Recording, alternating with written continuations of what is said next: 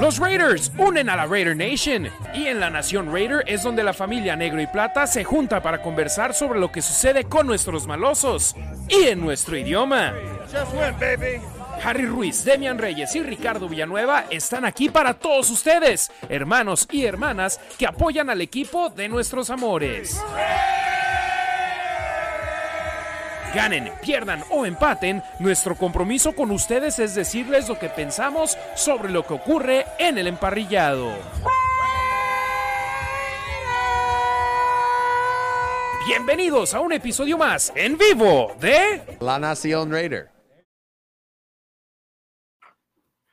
Gracias por estar con nosotros, Nación Raider, el episodio 71 de nuestro programa que acabamos de culminar ya nuestra segunda temporada, digámoslo así desde el draft del 2021 a la temporada 2021, ahora desde el draft 2022 hasta la campaña 2022. Muchísimas, muchísimas gracias por su apoyo y arrancamos con el pie derecho. Muchísimas gracias a Marco Álvarez que nos acaba de dejar una donación de 25 pesos y dice gracias por esta temporada. Seguimos pendientes. Raider Nation for Life. Gracias en primera instancia, les digo a mis hermanos Demian Reyes y Ricardo Villanueva por su apoyo toda esta campaña. Sería muy aburrido para la raza solamente escucharme a mí hablar de lo que yo pienso de los Raiders y es mucho mejor tenerlos aquí junto a mí. Así que primero gracias a ustedes, pero también muchísimas gracias, por supuesto, a nuestros hermanos y hermanas de la Raider Nation, porque si ustedes no nos estuviesen sintonizando, entonces este programa no tendría sentido, pero cada vez hay más y más apoyo por parte de nuestra familia de la Raider Nation, que no los culpo que hoy no vamos a llegar a más de 100 personas viéndonos en vivo en ningún momento del programa porque ya terminó la campaña, pero hay noticias de las cuales hablar. Arranco contigo, Demian, ¿cómo estás? Buenas noches, un gustazo poder conversar contigo de nueva cuenta. Buenas noches, Harry, Ricardo, y a toda la gente que nos, que nos ve, nos escucha, muchos en tiempo diferido en los podcasts. Muchísimas gracias por estar con nosotros. No sé, ¿eh? nuestros días que hemos tenido mayor rating ha sido cuando lo de Gruden, cuando hmm. banquearon a Carr, y puede ser que hoy también, no lo sé. Sí, hoy Derek Carr ya se despidió oficialmente de la Nación Raider por medio de una publicación en redes sociales de la cual vamos a hablar un poco más adelante. Ricardo Villanueva, carnalito, un gustazo estar aquí en contacto contigo. Gracias, Harry. Gracias a la Nación Raider. Demian, buenas noches. Eh, pues sí, ya listos para hablar de, lo que ha pasado últimamente. No hemos hablado del partido contra Kansas City, ¿no? Este, estamos ansiosos de escuchar también sus comentarios. Gracias a ustedes. Igual, como decía Harry, ¿no? Estamos ya en la segunda temporada y de verdad es que ha sido increíble. Hemos conocido a muchísima gente durante estos dos años y la verdad es que ha sido increíble. Muchísimas gracias por su apoyo y pues ya, a lo que sigue. Oye, a nuestra banda que nos deja una donación, muchísimas gracias. Leeremos sus comentarios. Lo pueden hacer por medio de Super Chat en YouTube o dejando una donación en lanacionraider.com. Ahí es por medio de la plataforma de Streamlabs y de PayPal. Lo pueden hacer con su tarjeta de crédito sin problemas. Y quiero darle las gracias a alguien que trajo una donación en especie, pero más que una donación, fue un regalo de todo corazón a nuestro carnalito Jorge Maya de Raiders Laguna. Que vean nada más las lonche, lonche de carnitas que me tocó en el estadio. Era la envidia del estadio. Yo me decía, no, no te van a dejar meter el lonche al estadio. Dije, ¿cómo no? Van a ver que sí.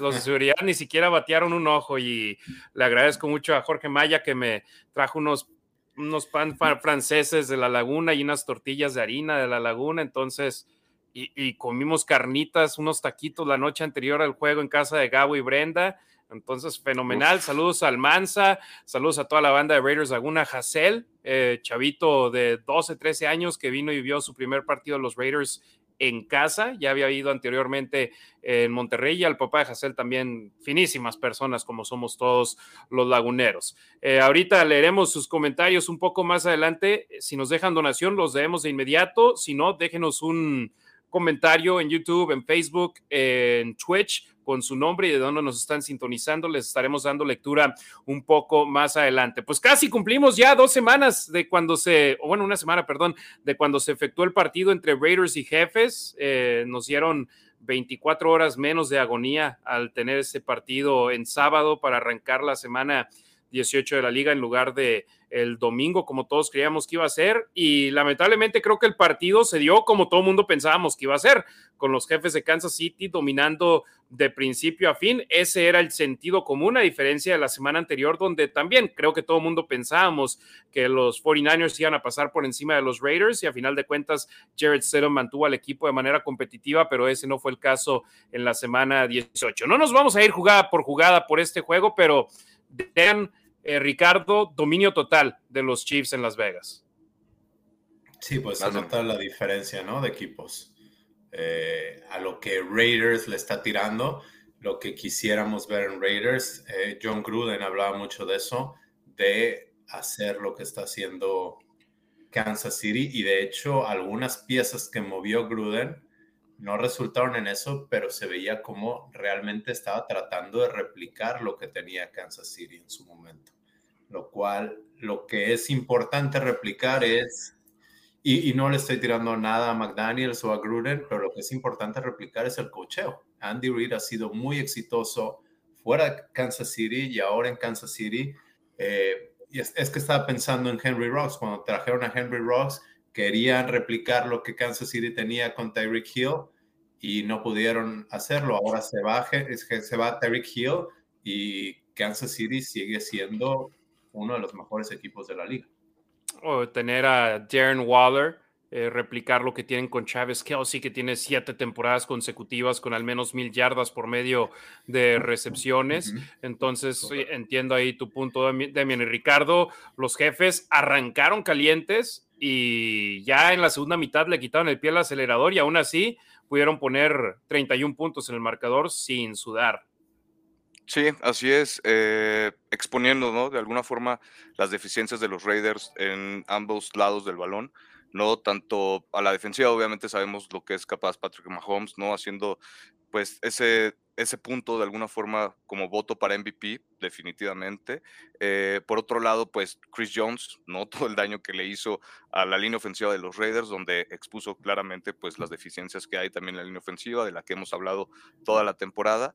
Y también, obviamente, ¿no? Cómo le corrieron la bola a la defensiva, ¿no? Isaiah Pacheco tuvo un partidazo, la verdad es que se hablaba mucho de él en pretemporada. Yo, pues, la verdad, como no sigo a los jefes, no, no, sabía, ¿no? No había visto ningún partido, sinceramente, hasta estos dos de los Raiders.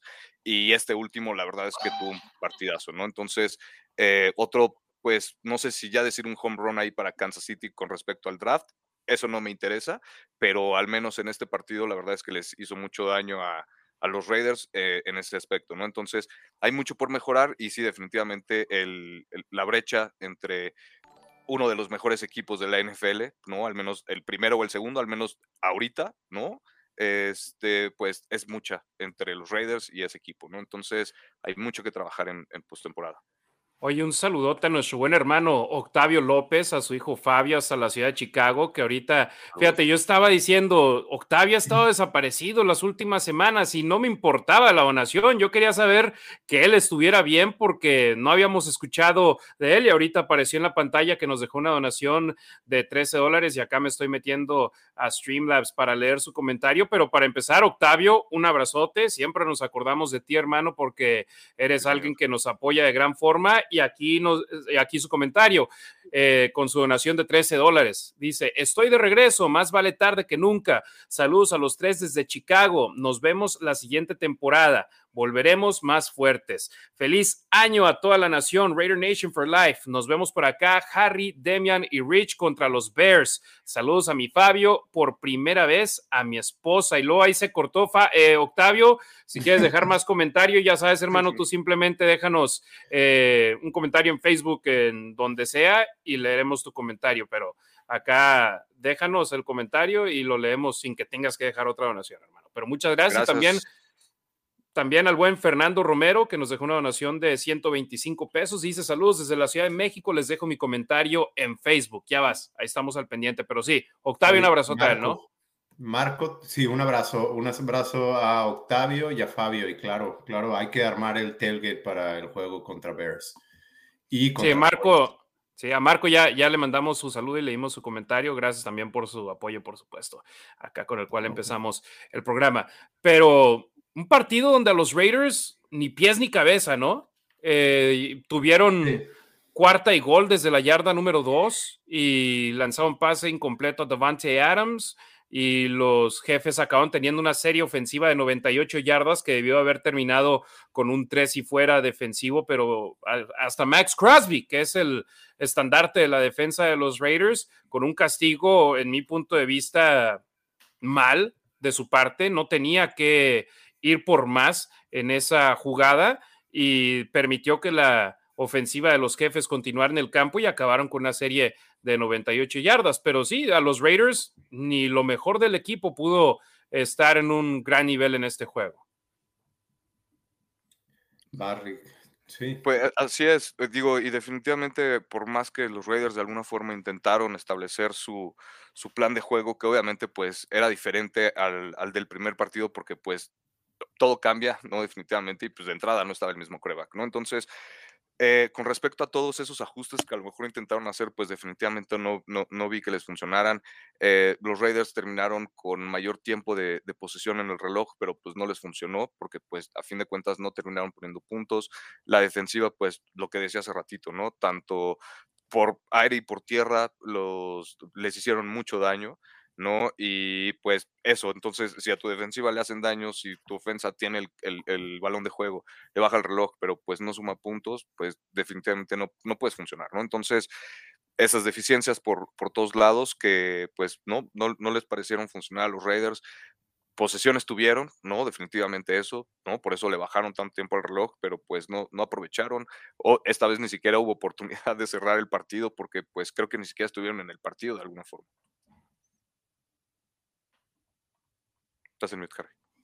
Perdón, apenas el segundo juego de esta campaña 2023, donde los Raiders pierden por múltiples posesiones, donde podemos decir que muy poco metieron las manos. Contra los Santos de Nueva Orleans no metieron las manos en lo absoluto. Contra los jefes de Kansas City lo hicieron de un nivel muy pobre y simplemente ves las series ofensivas. La primera serie ofensiva termina en gol de campo, la segunda serie ofensiva termina entregándole el balón los Raiders con la pérdida de balón en downs en la yarda número dos y posteriormente la tercera serie ofensiva es una pérdida de balón eh, con una intercepción de Jared Stidham. Entonces, mm, de tres series ofensivas, tres puntos, no vas a ganarle así a los jefes de Kansas City.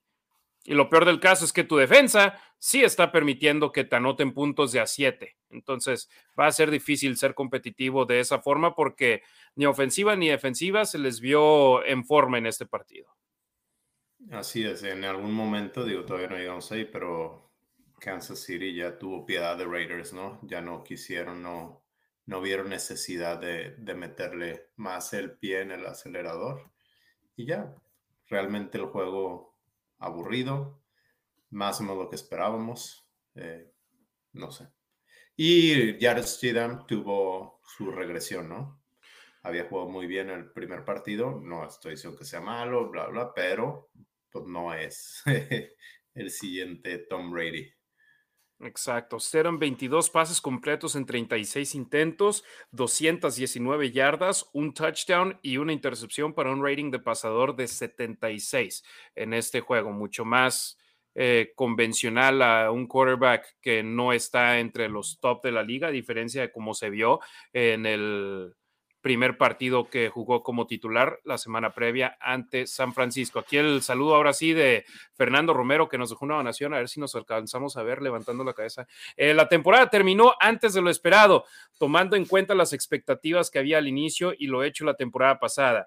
Habrá semanas de análisis de lo sucedido, se irán jugadores y otros llegarán, esperando hacer de la siguiente temporada mejor que esta. Solo recordar una cosa, que por encima de directivos, coaches y jugadores prevalecen las instituciones.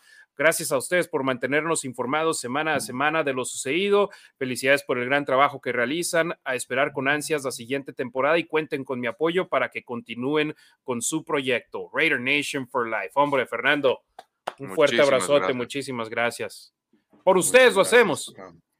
Y fíjate, yo agrego a eso que él dice ahí, se irán jugadores y otros llegarán. Eh, solo, recordar, perdón, solo recordar una cosa, que por encima de directivos, coaches y jugadores prevalecen las instituciones, pero sí, por encima de eso la afición y en nuestro caso la Raider Nation. Se irán jugadores, se irán directivos, se irán coaches, la Raider Nation ahí seguirá por siempre. Y para muestra un botón, ya van que para 40 años sin un Super Bowl. Y la afición sigue apoyando de gran forma. Sí. A mí no me ha tocado ver ni uno. Entrada. Yo, yo estaba vivo, pero no, no me tocó verlo.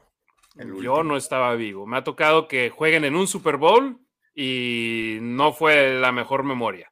Eh, y también al buen Jorge Maya Villa, un fuerte abrazote. Saludos, Harry, Ricardo y Demian desde la comarca lagunera, por supuesto. Un abrazote para todos, para toda la banda de Raiders Laguna, que esperen noticias pronto, un posible fanfest por allá en Torreón. Eh, y una jugada controversial que se habla mucho al respecto, donde los jefes de Kansas City, fíjate, ya había Ricardo haciéndole así de que está listo. Eh, previo a, alinearse, los jefes de Kansas City en el huddle empezaron a dar vuelta en el huddle, como si fueran un carrusel, y después se alinearon con el corredor tomando el snap directo, entregándoselo a Mahomes, lanzándoselo a Kadarius Tony y después Kadarius Tony anotó un touchdown que anularon los árbitros por un castigo y ¿qué hace Kansas City? En la siguiente jugada anota un touchdown. Entonces, ¿con quién? Con Kadarius Tony, con el mismo jugador que ha conseguido el touchdown.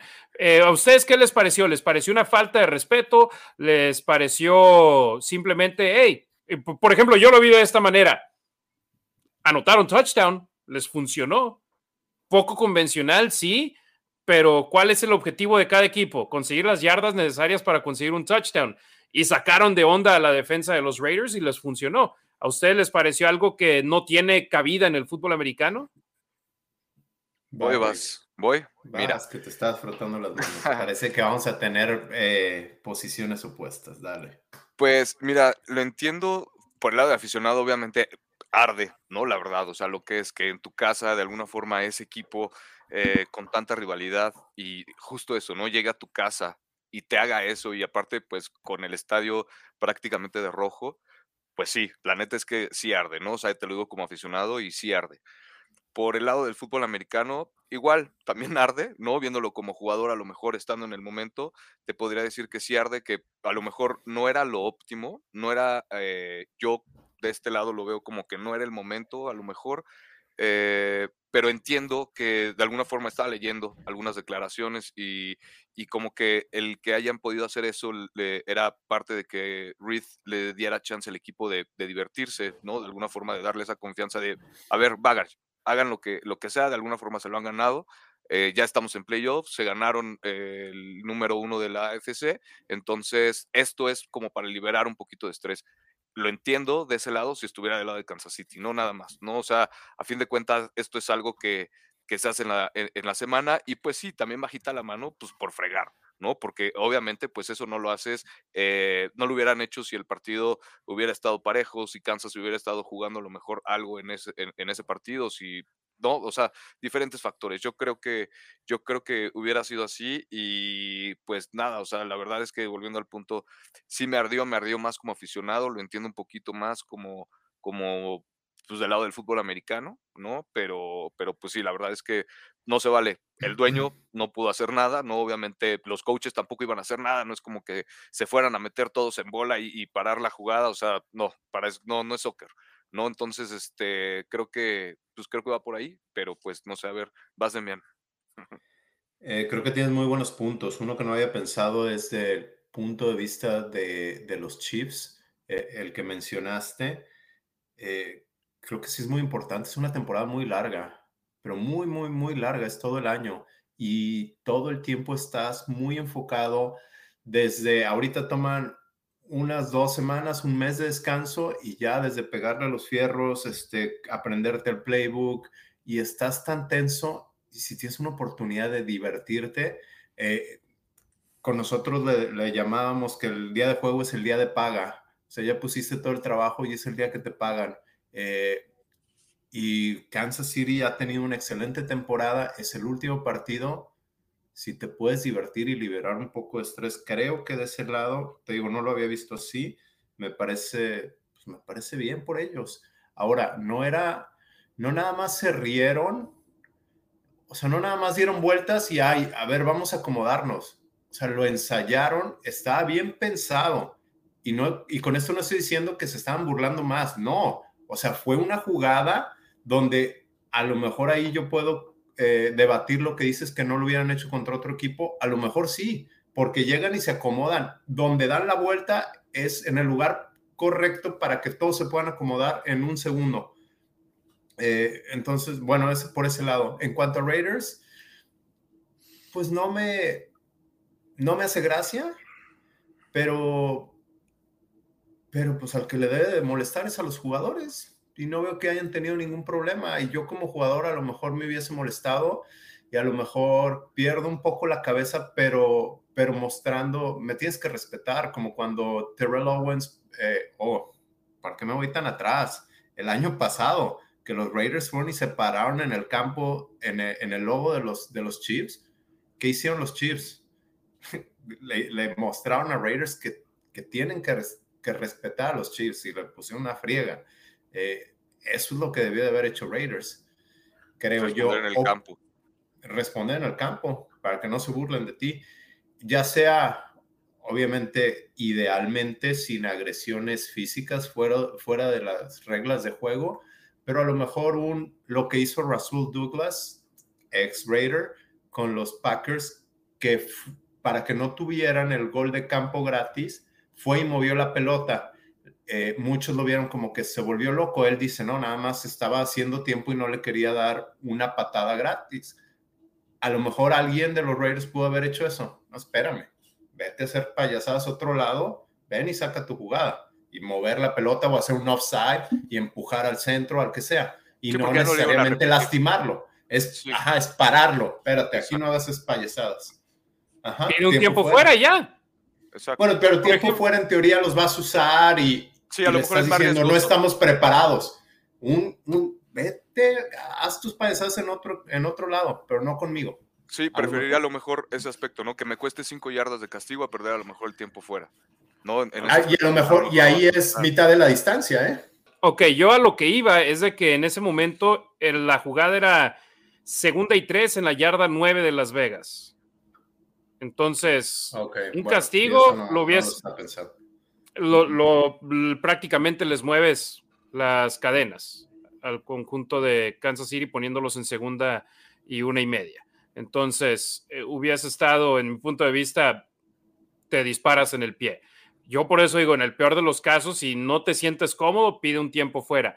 Pero vamos a las mismas, de lo que hablaba Ricardo. Eh, Josh McDaniels, en parte de la entrevista que utilizamos en la previa del partido, que hablaba de Andy Reid, de que mantiene las cosas frescas en Kansas City, que hace que los jugadores se diviertan, manda jugadas poco habituales y hasta el primer touchdown, como Patrick Mahomes iba corriendo hacia fuera del campo y después danza el pase pala con McKinnon, que es el corredor con más touchdowns en esta temporada 2022 por medio de recepciones. Y, simplemente mantiene las cosas frescas y esto es parte de ello. Y si para ellos con el marcador 14 a 3 les parecía un buen momento de intentar esa jugada diciendo necesitamos tres yardas para el first down y los Raiders hasta eso casi detienen a, a Stoney detrás de la línea de golpeo, pero se mantuvo de pie y se fue a las diagonales. Entonces, tan cerca, pero al mismo tiempo tan lejos. La historia de los Raiders en esta temporada 2022 y ese touchdown fue nulificado. Siguiente jugada, touchdown de Kajeri Stoney, se fueron arriba 21 a 3 y se le fue el partido de las manos al conjunto negro y plata que perdieron este juego 31 a 13. ¿Quieren ver el vaso medio lleno? A ver. Por lo menos no fue como el año pasado, que fue 41 a 14. Sí. 31-13, ya por lo menos te anotaron 10 puntos menos, aunque tú anotaste un punto menos. Sí, claro. Pero definitivamente aún hay un mundo de distancia entre estas dos franquicias. Se notó sobre el campo qué equipo eh, tenía el título divisional e iba por la mejor marca en la conferencia americana y cuál equipo tenía más de 10 derrotas ya, o bueno, 10 derrotas en su haber en ese momento y ya estaba eliminado para la postemporada. Entonces, eh, definitivamente para los Raiders, una campaña que había promesa, se fue competitivo, a excepción de en dos juegos, y yo con eso me quedo, de que le bota a su favor el balón al equipo en un par de ocasiones más a lo largo de esas derrotas cerradas o mueven las cadenas una o dos veces más en una de esas derrotas cerradas y esta campaña pudo haber sido completamente diferente. Ahora lo positivo es de que el equipo tiene capital, tanto del draft como en el espacio del tope salarial, para poder hacer movimientos y mejorar la plantilla de la manera en la que ellos ven necesario que el equipo mejore, porque ahora sí prácticamente ya va a ser su equipo y ahora sí hay cero excusas para Dave Ziegler, gerente general de los Raiders, y Josh McDaniels, head coach de los Raiders, y Patrick Graham, coordinador defensivo de los Raiders. Que se queda. Eh, este, creo que toda la oración que dijiste es la, es la clave, es todo su equipo, ahora sí. no hay excusas pero no creo que el, no creo que el dinero que tengan sea tanto como creemos, porque depende de cuánto gastes en un coreback, depende de cómo manejes esa situación, pero eh, ¿cuántos tienes la cantidad de jugadores que están bajo contrato para el siguiente año? No sé, pero son, son como 23, 22. no, 23 más bien, creo. Creo que sí. Entonces, hay muchos lugares que reemplazar. Vimos que tenían talento. Ahí están los tres Pro Bowlers y All Pros y todos los que fueron mencionados. Y este, pero no hay, no hay profundidad. Faltan, falta mucho en la defensa. Bueno, ya saben todo lo que falta. Exactamente. Saludos a Cesandre y Méndez, que dice: Saludos, chicos, y mis mejores deseos para este 2023. Gracias, jefa. Saludos. Por supuesto, saludos para la mamá de Ricardo, con todo respeto y cariño, por supuesto. Eh, pero sí, ahora se viene una temporada baja para los Raiders que tiene más preguntas que respuestas. El caso de Derek Carr, que no había hecho declaraciones de ningún tipo desde que los Raiders lo banquearon y hizo una publicación en su página, en sus redes sociales, en todas, en Facebook, en Twitter, en Instagram, donde puso un mensaje y aquí se los leo a continuación, que como debe ser con Derek Carr como ha sido en toda su carrera, donde aunque le pasen cosas malas, él siempre va a mostrar respeto y siempre va a mantenerse de buena forma y no decir cosas fuera de lugar. Aquí lo que dijo Derek Carr. Nación Raider, me rompe el corazón no poder haberme despedido en persona. Definitivamente hemos estado en una montaña rusa nuestros nueve años juntos. Estoy agradecido por los años de apoyo que me han dado a mí y mi familia. Hemos vivido momentos que nos han roto el corazón y series emocionantes para ganar partidos, y siempre sentí como, como si ustedes estuvieran a mi lado. Es especialmente difícil decir adiós porque honestamente sentí que di todo lo que tuve cada día en la temporada y temporada baja. Ciertamente no fue perfecto, pero espero haberlos dejado con más que algunas buenas memorias como aficionados de los Raiders. Gracias a la ciudad de Oakland por arroparnos, gracias a la ciudad de Las Vegas por permitirnos ser nuestro hogar, gracias a la organización, mis compañeros, todos mis entrenadores, staff y todos los que me ayudaron los últimos nueve años en los dos edificios. Gracias a la Nación Raider que me apoyaron, motivaron y elevaron en diferentes puntos en esta aventura. La Nación Raider es realmente especial. Una vez dije que si no fuese un Raider, preferiría estar en casa, y era cierto, pero nunca visualicé que terminara así. Ese fuego por ganar un campeonato sigue dentro de mí, un fuego que ningún hombre puede apagar, solo Dios. Así que estoy ilusionado por una nueva ciudad y equipo que, sin importar las circunstancias, recibirán todo de mí. Ganar un campeonato es lo que siempre he querido y por lo que seguiré trabajando. Que Dios los bendiga a todos y con amor, DC4, Derek Carr. Ahí lo que publicó en redes sociales Derek Carr, muy a tono, muy a la forma en la que ha sido en toda su carrera y ahí dijo, ningún hombre va a apagar este fuego. ¿Quién, ¿De quién creen que se estaría refiriendo ahí? Hmm. Pues no sé, de Mark Davis, de McDaniels, de hmm. Ziegler. Exactamente. Ahora les, les pregunto a ustedes, eh, Derek Carr, ya lo hayamos hablado, el problema no es la solución no creemos tampoco, ¿no? Entonces, es momento de, es el momento adecuado para que tomaran esta decisión o le hubieran dado otros, otro, otro décimo año antes. Años?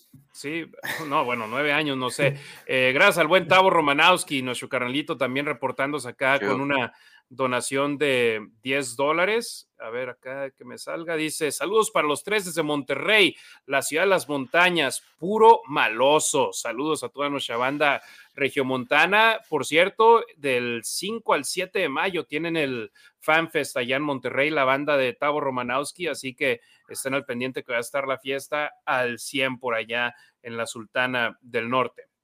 Volviendo al tema, Derek Carr. El problema no, pero la solución tampoco. Hubo altos y bajos, hubo irregularidades. Nunca fue el mismo Derek Carr desde que se lesionó en el 2016.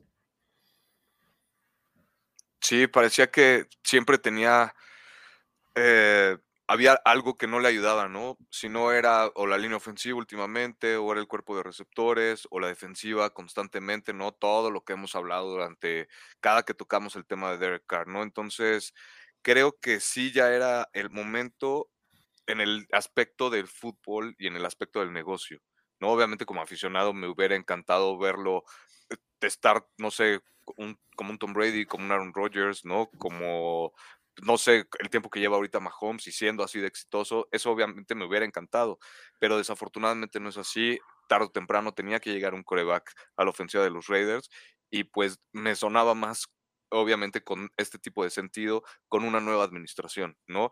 Está bien, ya te dimos de alguna forma este noveno año, ¿no? Te vamos a enseñar nuestro sistema, te vamos a, no sé, vamos a traer aquí al mejor jugador de la liga, no al mejor receptor de la liga, que aparte es tu mejor amigo, vamos a ver qué es lo que se puede hacer y pues a ver cómo resulta, ¿no? No funcionó por esquema, por el talento del jugador, por el talento de la defensiva, por el talento de la inofensiva, por las razones que quieran, pero no funcionó. Ahora que tienen las riendas del equipo, que el dueño le está dando las riendas y la confianza a Ziegler y a McDaniels, pues creo que justo eso, ¿no? Tienen, tienen esa oportunidad por fin con capital del draft decente, con capital para agencia libre decente, ¿no? Sin saber ahorita de los números reales, ¿no? Pero a fin de cuentas, y como decía Demian, eh, no puede, a lo mejor no es tanto, pero creo que como sea, creo que es algo que con lo que pueden trabajar y probablemente puedan hacer más. No, la verdad es que para los números yo no sé, pero creo que va por ahí. Entonces, eh, me interesa mucho ver qué es, qué es lo que pueden trabajar en, pretemporada. Ya eh, hay muchas decisiones que tomar y creo que sí, era, pues ya era momento, o sea, era el sentido, o sea, de alguna forma le encuentro sentido a que, a que haya pasado esto con esta este nuevo staff, ¿no? Pro Football Talk hizo un análisis del capital que tienen los equipos combinando el capital del draft con el capital del tope salarial y tenían a los Raiders como el cuarto mejor equipado para poder tener la mejor temporada baja, solo detrás de equipos como Houston, Chicago y Seattle. Y Houston y Chicago son los equipos que tienen los primeros dos picks del draft. Y Seattle es un equipo que se benefició de gran forma con el cambio que hicieron a Denver porque les tocó pick top 10 del draft y aparte siguen en la postemporada. Entonces, eh, son un equipo que si bien Gino Smith no creo que sea la solución a largo plazo, por lo menos es un jugador que los está, que los llevó a los playoffs. Entonces, ese cambio con Russell Wilson los benefició de gran forma y luego los Raiders están atrasito de ellos con una selección top 10 del draft y con mucho espacio en el tope salarial. Demian, eh, duele ver a Derek Carr irse tal vez por la forma en la que sucedió, pero hombre, ¿cuántos aficionados de los Raiders no estaban urgidos de algún cambio desde el 2018? Porque decían, cambian muchas cosas, gerencias, eh, coaches, jugadores, la única constante es Carr y la única constante es que este equipo no ha ganado un partido de playoffs en esos nueve años que él estuvo, pero yo digo, él no es la única razón.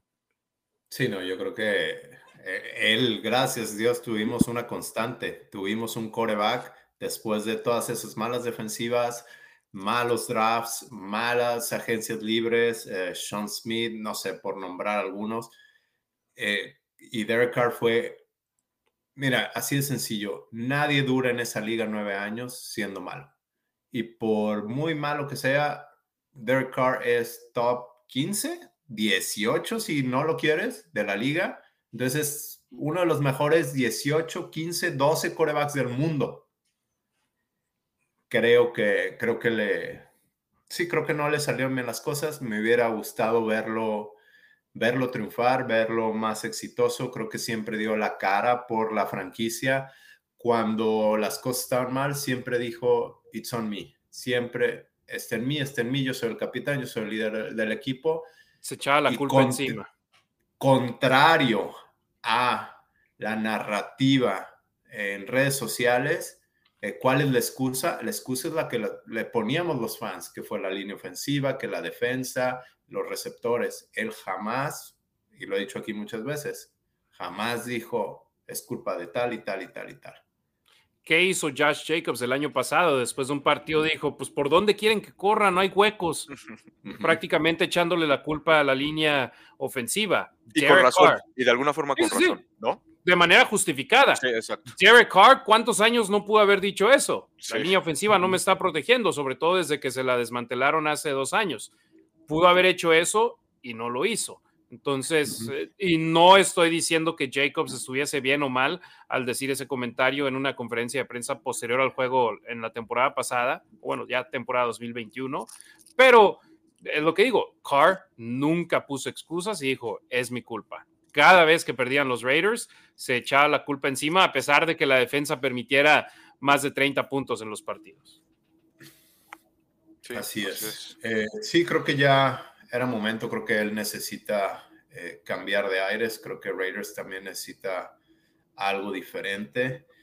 Eh, creo que aquí hay muchas variables en las cuales podemos tomar, no sé en qué orden, no sé si sea para muchos programas, qué va a pasar con Carr, qué pasa con Raiders, con la variable que McDaniels no creo que tenga otro año gratis, entonces no sé, no sé, no sé qué, quién puedas, o bueno, sí que creo sí saber quién puede ser el quarterback de Raiders la, siguiente temporada, pero a largo plazo, no sé, hay muchas cosas que hay que, que hay que conversar. Oye, el chavo este de Tennessee Hooker, cuando estuvo sano, se vio bien, ¿no? Sí, eh, bueno. Pero tiene una lesión que, lo dejará fuera. Mucho. Ajá, va, a estar fuera un año, ¿no? Sí, a mí sí me gusta el college. Mm, les mentiría, si lo sigo, pero les mentiría si, si les digo que yo sé cómo se ve cada jugador. Eh, Big Dayford decía que le gustaba mucho Hooker para Raiders, por ahí de la segunda, quizás tercera ronda, y a lo mejor puede reforzar la defensiva, pero esos ya son otros temas.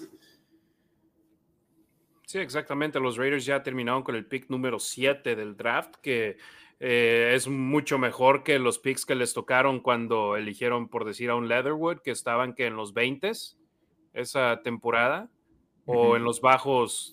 17, ¿no? sí, dobles dígitos bajos, 17, eh, mucho mejor pick, pero también mucha mejor posición que el año pasado, donde no tuvieron un pick hasta la tercera ronda. Ahora tienen una primera, una segunda, una tercera, y ya en la quinta tienen dos selecciones por el intercambio que hicieron por Brian Edwards con Atlanta. Y luego creo que tienen una sexta adicional y una séptima adicional también por otros picks que hicieron. Entonces, eh, sin duda alguna, está interesante la situación. Están en mejor posición los Raiders este año en el draft que en temporadas anteriores. A ver, déjame explicar algo. Creo que por eso, también por eso mucha gente no quería Carr o decían que Raiders no está en una buena posición. O no, digo, no nada más era eh, opinión, sino era una realidad.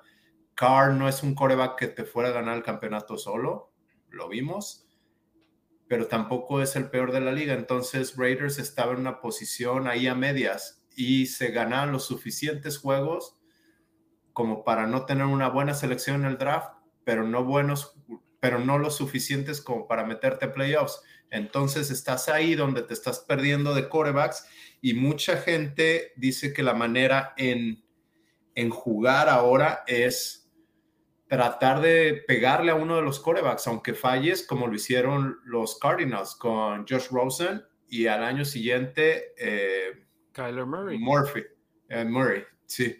Eh, ¿Por qué? Porque los contratos ahora de novatos no son garantizados como eran. Ajá, y no te cuestan tanto como Jamarcus Russell. Entonces, dicen que o tienes tu coreback y estás en playoffs, o mejor abajo y aunque no le pegues un año, intentas el siguiente año, en una de esas le vas a pegar porque no te están costando tanto y mientras vas creando tu equipo. Entonces, bueno, Raiders estaba en ese purgatorio, ahora ya está en una buena posición. Eh, tenemos muchas carencias, pero Oye, antes de seguir con más, gracias a toda la banda que nos está viendo, y dije, no, hoy de seguro ni siquiera vamos a estar cerca de las 100 personas viéndonos en vivo y estamos en 82 en estos momentos. Ah, Entonces, muchas, muchas gracias, a nuestra banda que está acá al pendiente. Recuerden, pueden dejar una donación en lanacionraider.com por medio de Streamlabs o y PayPal o por medio de Super Chat en YouTube. Saludos a nuestro amigo José Granados, que también ya nos dejó una donación de un dólar y nos dejó el siguiente comentario. Dice, ¿creen que McDaniels ya teniendo tres años siendo mal head coach, creen que pueda mejorar en un cuarto año? ¿En qué trabajo te dan la oportunidad de fracasar tres veces y darte una cuarta? Espero equivocarme, pero siento que McDaniels será un fracaso. Hay diferencia en ser un head coach. Lo, con Denver tuvo buen arranque y después dio el bajón y de allá después fue la segunda campaña donde le dieron gas. Con los Raiders esta fue su primera campaña donde, mira, yo lo que digo es sinceramente fueron dos derrotas donde el equipo ni siquiera estuvo compitiendo en el partido, en todas las demás, que fueron en cinco, hasta tuvieron ventajas de dobles dígitos. Yo creo que este equipo está más cerca de ser relevante que de ser un equipo que ni siquiera se esté hablando de ellos de buena forma en la NFL, en mi opinión. Sí, totalmente de acuerdo. Eh, yo creo que, obviamente no, haciendo esa pregunta de en qué chamba te dan oportunidad cuatro veces, pues no, muy probablemente ninguna, ¿no? El tema es que pues este no es cualquier tipo de chamba. En este en esta chamba se tiene que dar continuidad, ¿no? Es algo, hablaba Demian hace ratito, Harry, de la continuidad que ha tenido Kansas con Andy Reid y con Mahomes, ¿no? Vimos también la continuidad que tuvo Andy Reid en Filadelfia, la continuidad que ha tenido Green Bay con Aaron Rodgers, la continuidad que tuvo, y así me puedo ir, ¿no? Con jugador tras jugador que de alguna Pete forma... Carroll con Seattle. Tomlin, ¿no? Con Rodlisberg, etcétera, etcétera, etcétera. O sea, ejemplos hay de sobra, ¿no? Entonces, por eso, no, por eso de alguna forma es, eh, es darle, no, no, es estarle dando oportunidad fracaso tras, fracaso tras fracaso, porque como decía Harry, ¿no? Esta parte de su segunda temporada como head coach de los Raiders y llegó a un equipo ya armado de alguna forma. Él no ha tenido la oportunidad de moldear el equipo como se esperaría ya para alguien que le están dando ese tipo de chamba es importante, que es como una maquinita y todo tiene que estar engranado perfectamente, ¿no? Entonces, si tienes a jugadores que a lo mejor no tienen el, no quiero decir el talento, pero a lo mejor las capacidades para poder establecer, para que tú puedas establecer tu sistema ofensivo, tu sistema defensivo, pues tienes que hacer algo, ¿no? Y tienes, y para hacerlo es paulatino, no lo puedes hacer así, no, no son nada más de pues tráete al mejor coreback y tráete al mejor receptor y con eso lo armamos. No, la verdad es que necesitas aparte profundidad, necesitas tener talento en la ofensiva, en la defensiva y aparte tener talento en, en los equipos en los segundos equipos y a lo mejor también el tercer equipo, ¿no? Entonces, son muchas cosas que tienen que funcionar de alguna forma para el equipo, para que un equipo pueda ser exitoso.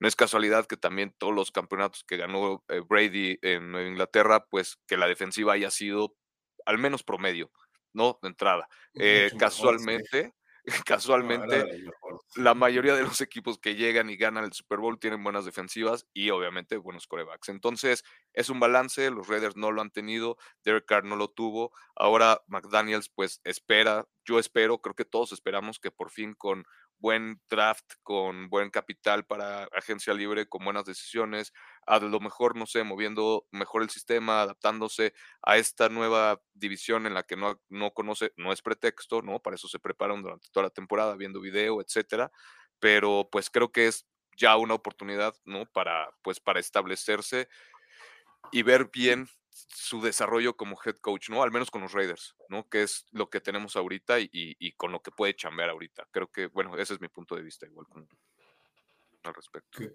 Creo que vivimos en un mundo donde estamos acostumbrados a la gratificación instantánea.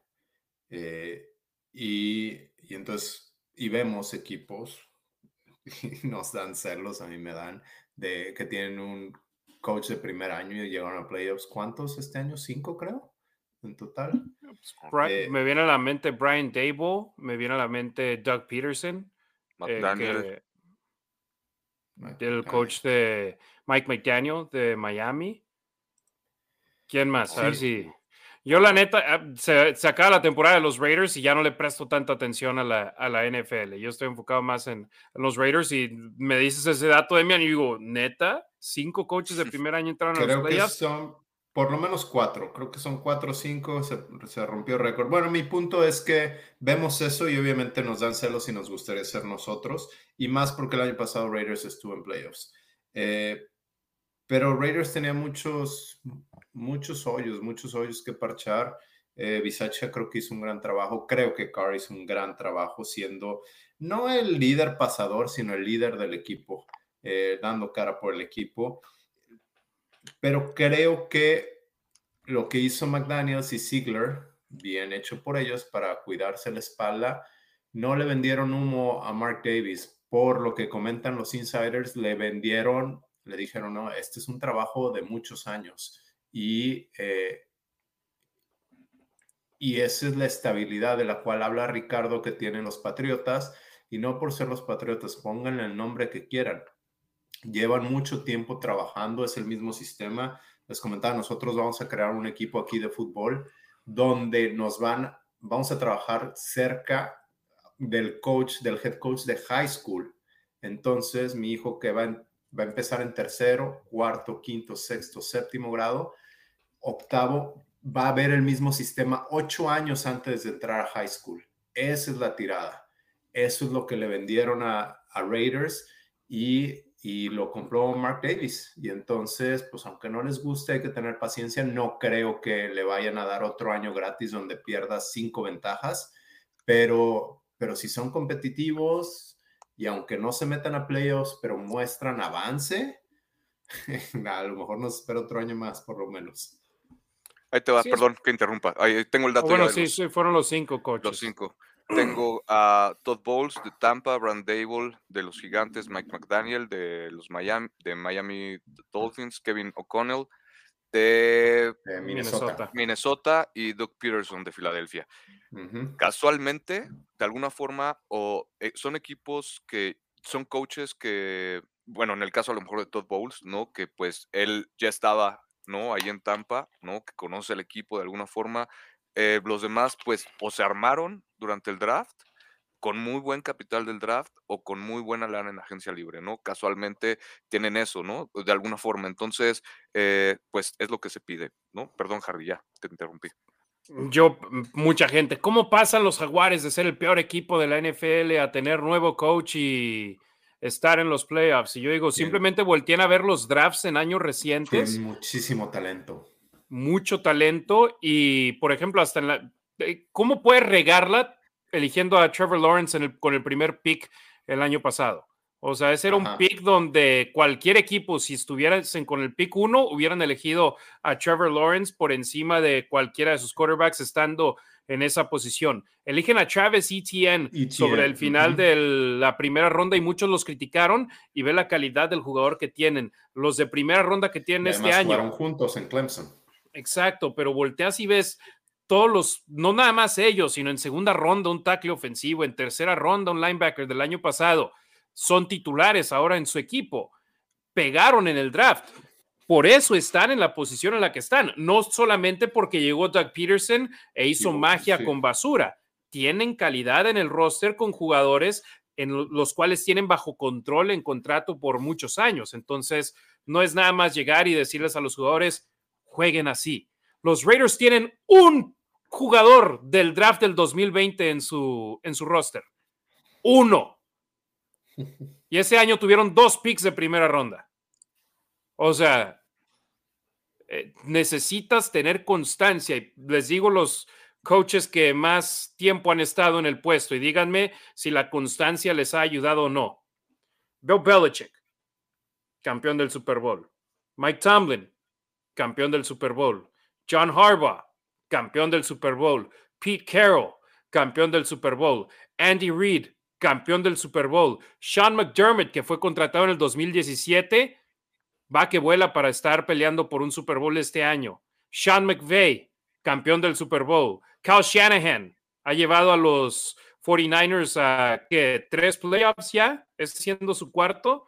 O sea, les da, le, das, le das tiempo a los coaches y tienes la oportunidad de que puedan ser exitosos. Si les cortas la cabeza después de un año, pregúntale a los tejanos cómo les ha funcionado. Dos temporadas consecutivas donde cortan a los coaches después de una temporada solamente. Exacto. y, los 49ers, al igual que los Jaguars, han tenido ex, mucho éxito en sus drafts y tuvieron suerte. Uno de esos equipos era muy bueno y les fue como la fregada ese año y entonces su pick fue muy alto y al, día, y al año siguiente otra vez volvieron a ganar. No me acuerdo, hace dos, tres años. Sí, o sea, la verdad es que es, es, un albur, ¿no? Creo que es el albur más grande de alguna forma el draft porque... Pues fue el año donde eligieron a Bosa, ¿no? Que los que, sí. que tuvieron el pick 2. Creo que sí. y, y, y, volviendo un poco a, a, esto de la continuidad, es algo que creo que sí se puede ver, no solo en la NFL, ¿no? En el fútbol americano se puede, colegial en Estados Unidos se puede ver todo este legado que tienen todos estos coaches que por tanto tiempo han estado en estas universidades. Eh, soy pésimo para la memoria, ¿cómo se llamaba el de Penn State? Que creo que ya falleció. Eh, Joe Paterno. Joe Paterno, no está Nick Saban, o sea, nos podemos ir.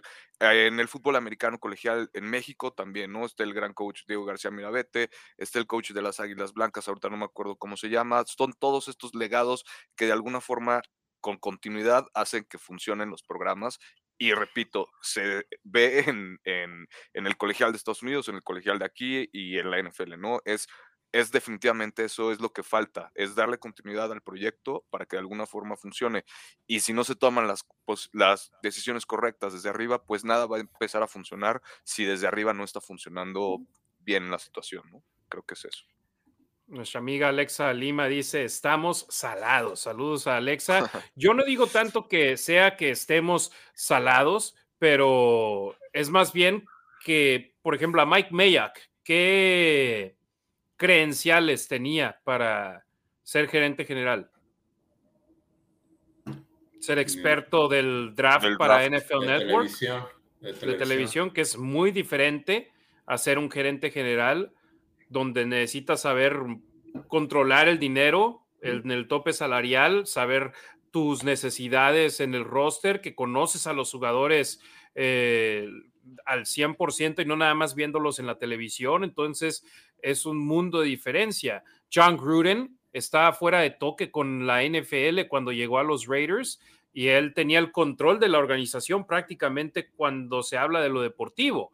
Y él podía decir, quiero a este en el draft. Si Mike Mayock decía el otro, bueno, yo tengo 51% sobre tu 49, voy con este jugador. O sea, y vamos a las mismas. Sí, ganó un Super Bowl en el 2002, pero caray, ya era el año 2017 cuando volvió, 15 años después. La NFL es diferente de año a año, deja tú década y media después.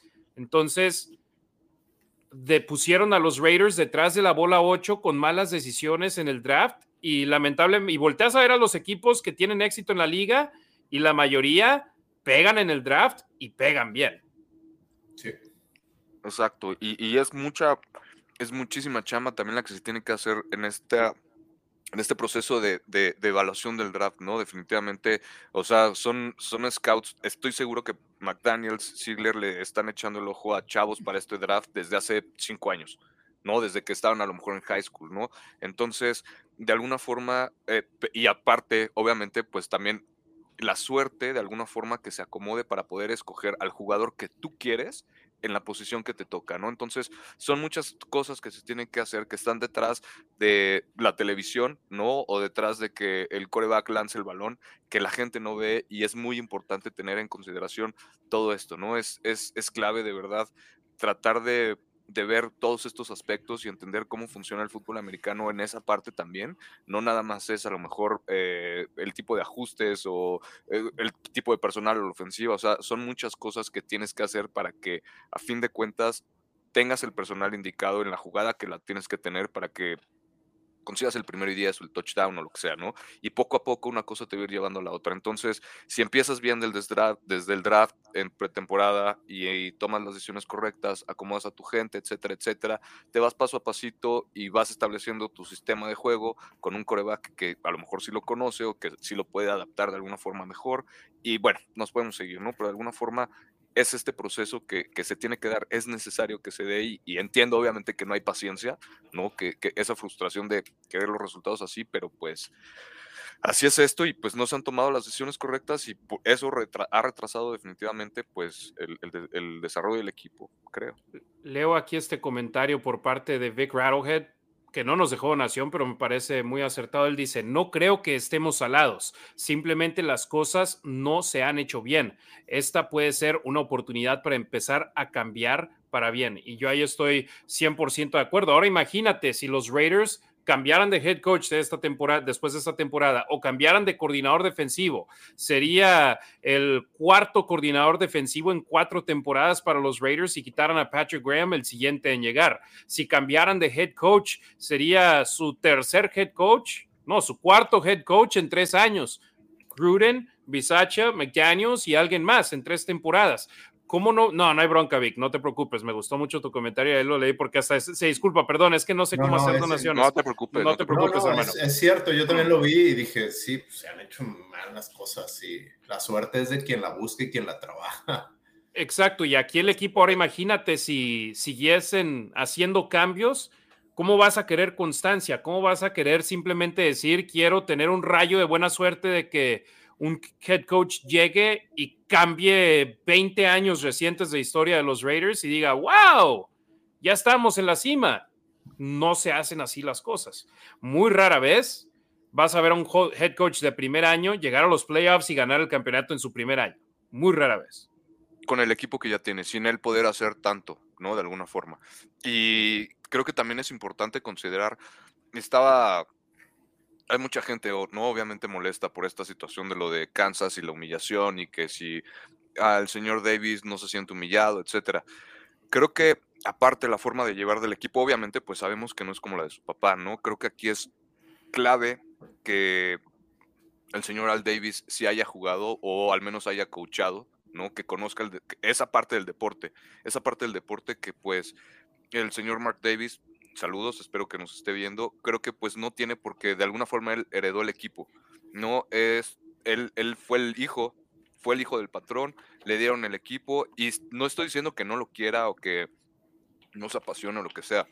Sí, pero creo que no lo hace igual de la misma forma que lo entendía su papá. A lo mejor por eso es que hay gente que dice que los Raiders han perdido su mística. Pues sí, de alguna forma ya no son esos Raiders de los 70 porque ya no está el señor, ese señor Davis, está otro señor Davis con otro tipo de pensamiento porque vuelve a lo mismo. Él creo que no se involucró tanto definitivamente como se involucró su papá, ¿no? Su papá fue una leyenda, estuvo no solamente involucrado pues en los Raiders, ¿no? Afectó de alguna forma a toda la liga por, o sea, estuvo muy involucrado en la liga, muy involucrado en el fútbol, no solamente en la parte esta de negocios, que creo yo es lo que más conoce el, señor Mark Davis ahorita. Entonces, creo que es importante también considerar un poco eso.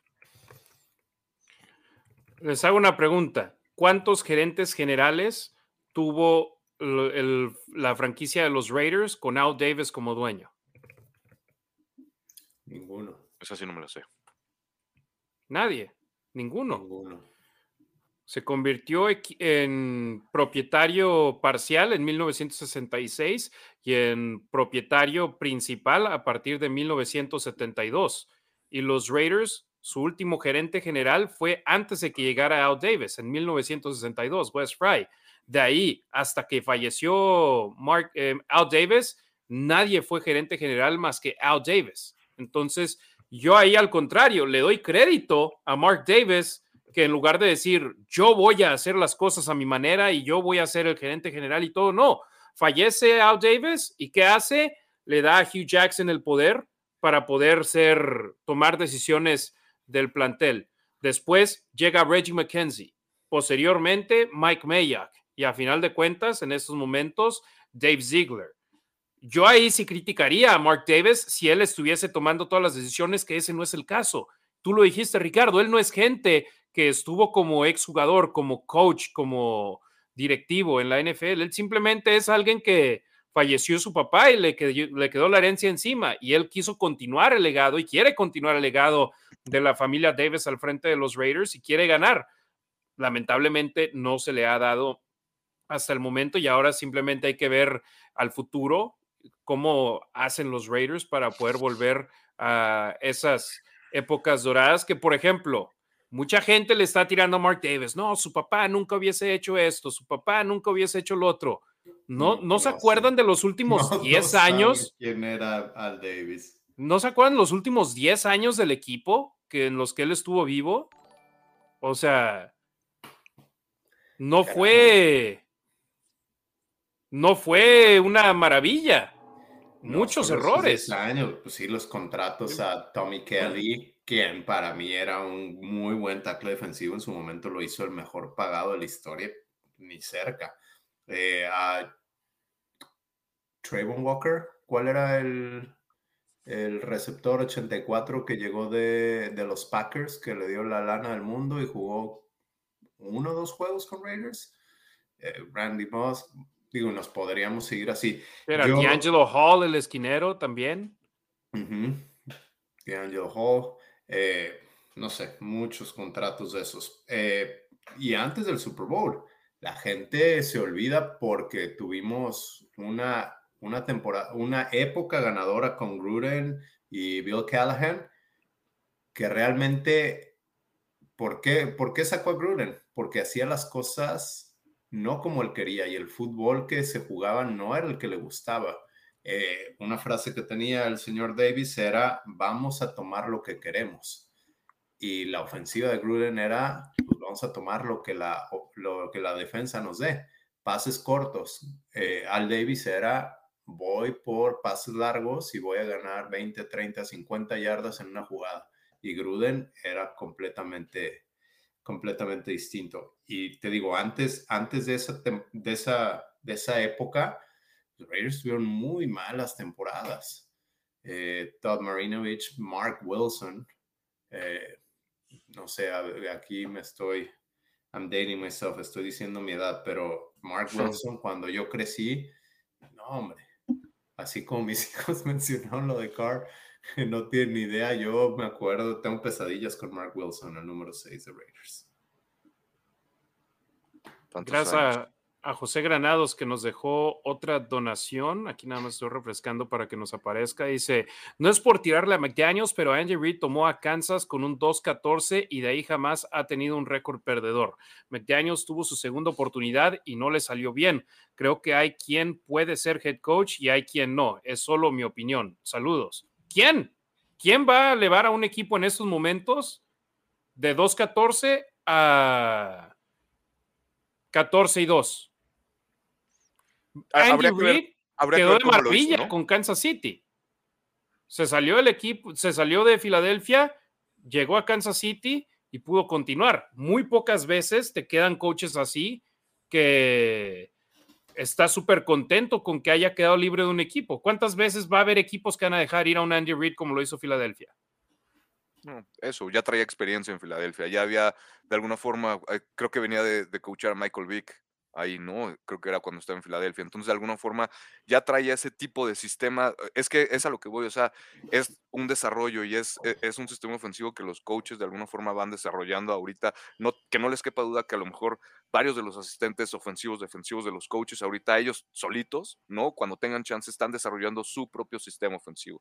Están tomando lo que pueden ver de varios de alguna forma y desarrollar ellos por si alguna vez les llega la oportunidad en high school o, o en college o en la NFL, ¿no? Entonces, cada quien va agarrando de alguna forma ese esquema y, lo va manejando a su propio a, su propio parecer. Creo que es el caso de, de, Andy Reid de Filadelfia. De entrada ya tenía experiencia como head coach, ¿no? Desconozco cuando llegó a Kansas cómo es que levantó al equipo con ese récord que, que comenta, ¿no? Habría que ver, porque estoy seguro que no nada más lo hizo parándose él ahí. ¿no? Porque obviamente vuelvo a lo mismo, es trabajo y, es rodearse de la gente correcta. Entonces, vuelvo a lo mismo, habría que analizar todo lo que decía hace rato, tener el panorama completo para ver cómo lo hizo, porque estoy seguro, les puedo apostar, que no nada más fue porque el señor Andy Reid se fue a parar a las instalaciones de Kansas, ¿no? Hubo mucho trabajo detrás de eso. Andy Reid llevaba 14 años consecutivos como head coach antes de llegar a Kansas City. No puedes comparar esos 14 años como el mero jefe de un equipo en cuanto a lo deportivo se refiere a Josh McDaniels, habiendo estado que año y medio con Denver y esa ser su única experiencia y decir, porque Andy Reid lo hizo, lo debe de hacer también Josh McDaniels. Eso es mi opinión personal. Y lo digo con todo respeto para José, que nos apoya programa a programa y nos deja sus donaciones y con gusto leemos sus comentarios. Pero esa es mi opinión. No puedes comparar a uno de los mejores coaches en la historia con Josh McDaniels, que esta es su segunda oportunidad en ser head coach en la NFL, después de que en su primera no le fue para nada bien, pero regresó a su trabajo como coordinador ofensivo y tiene un total de seis anillos de Super Bowl, que si bien fueron como coordinador, hombre, ¿cuántos coordinadores ofensivos tienen seis anillos de Super Bowl? Y sobre todo en un equipo donde los Patriotas, su head coach, el mero jefe, es alguien de mentalidad defensiva. Entonces, él era el encargado de la ofensiva. Pero es muy diferente ser coordinador ofensivo a head coach y es simplemente ir dando avances eh, campaña a campaña y, y mira, por lo dicho por los jugadores, Demian, los jugadores están adentro del sistema y están comprados en lo que Josh McDaniels les vende. No vemos a nadie decir, no, es que sí estuvo difícil o no. Siguiente pregunta, cuando les preguntan de Josh McDaniels, dicen, nos exigen trabajar, nos piden trabajar duro y eso es lo que queremos hacer. Crosby fue el que dijo eso. Quieren que trabajemos lo más duro posible y yo estoy aquí todo el día y ellos están aquí 24 horas al día, 7 días a la semana. Sí, justo estoy leyendo el artículo que publicó hoy Hondo Carpenter acerca, acerca de eso y también, eh, también Vinny Bonsignor habló de que los jugadores están comprando el sistema y están comprando lo que McDaniel les está vendiendo. Y, y, puedes jugarle al abogado del diablo y decir, bueno, no tienen de otra, ni modo que digan que no. Eh, también es muy válido. Pero, pero Hondo, quien, eh, digo, siempre lo he respetado y me ha gustado cómo defendía a Derek Carr antes o cómo le hablaba a la Raider Nation en los programas de radio, pero cada vez está ganando más mi respeto con como que está teniendo mucho acceso, la manera en que él tiene de tratar a los jugadores y al staff de cocheo le está permitiendo tener más acceso y que se sientan confortables con él hay mucha gente que en Twitter o en las redes sociales dice, ¿por qué no tenemos beat writers que, que le hagan las preguntas incómodas a los, a, los jugadores o a, los coaches? Eh, creo que no se trata de ir a pelearte. Y tú has estado ahí, tú eres uno de ellos. Eh, tienes que tener esas relaciones para que te puedan compartir esa información.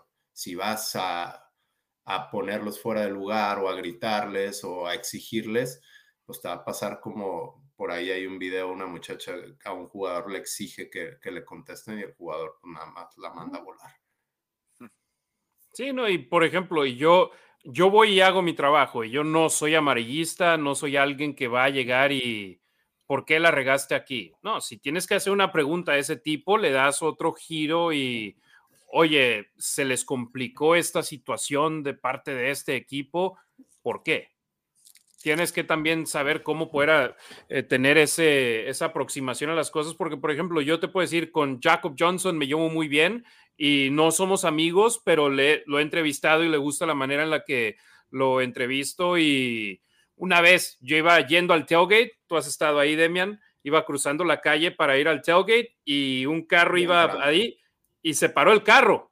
Y luego volteo y lo veo y le digo, hey, 4-5, era Jacob Johnson. Me dice, no, pásale, pásale. Le dije, ah, órale, gracias, chido, suerte.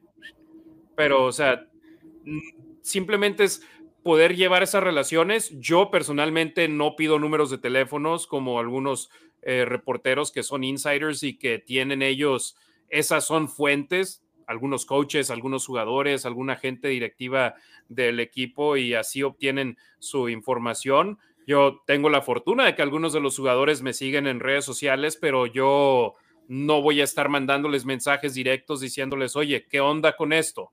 No me quiero meter en ese tipo de, de situaciones.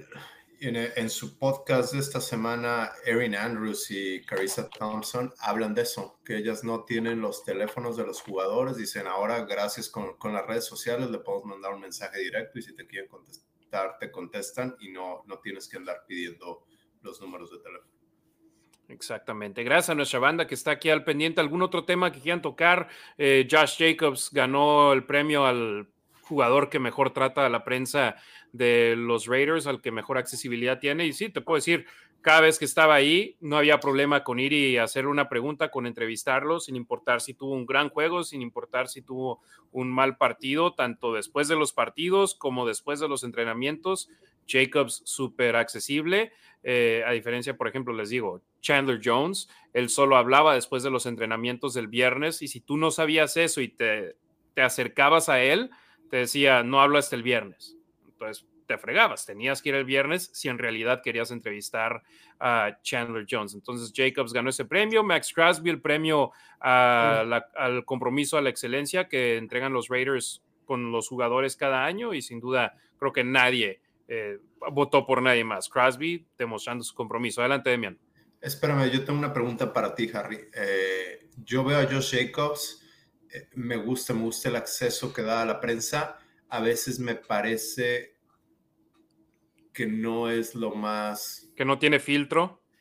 Ajá, te iba a decir lo más inteligente. No, no creo que sea eso, pero sí creo que podría tener un mejor filtro, como cuando le preguntaron, ¿te, gustaría jugar con Tom Brady? Nomás hizo los ojos así, como que creo que debes de ser un no, pero eso fue más bien, eso fue como en el 2018, eh, 2019, en un Instagram Live con Dana White, ¿no? En un live, sí, con Dana White, pero, y más, si eres novato, o era su segundo año más bien. No, es su primer año.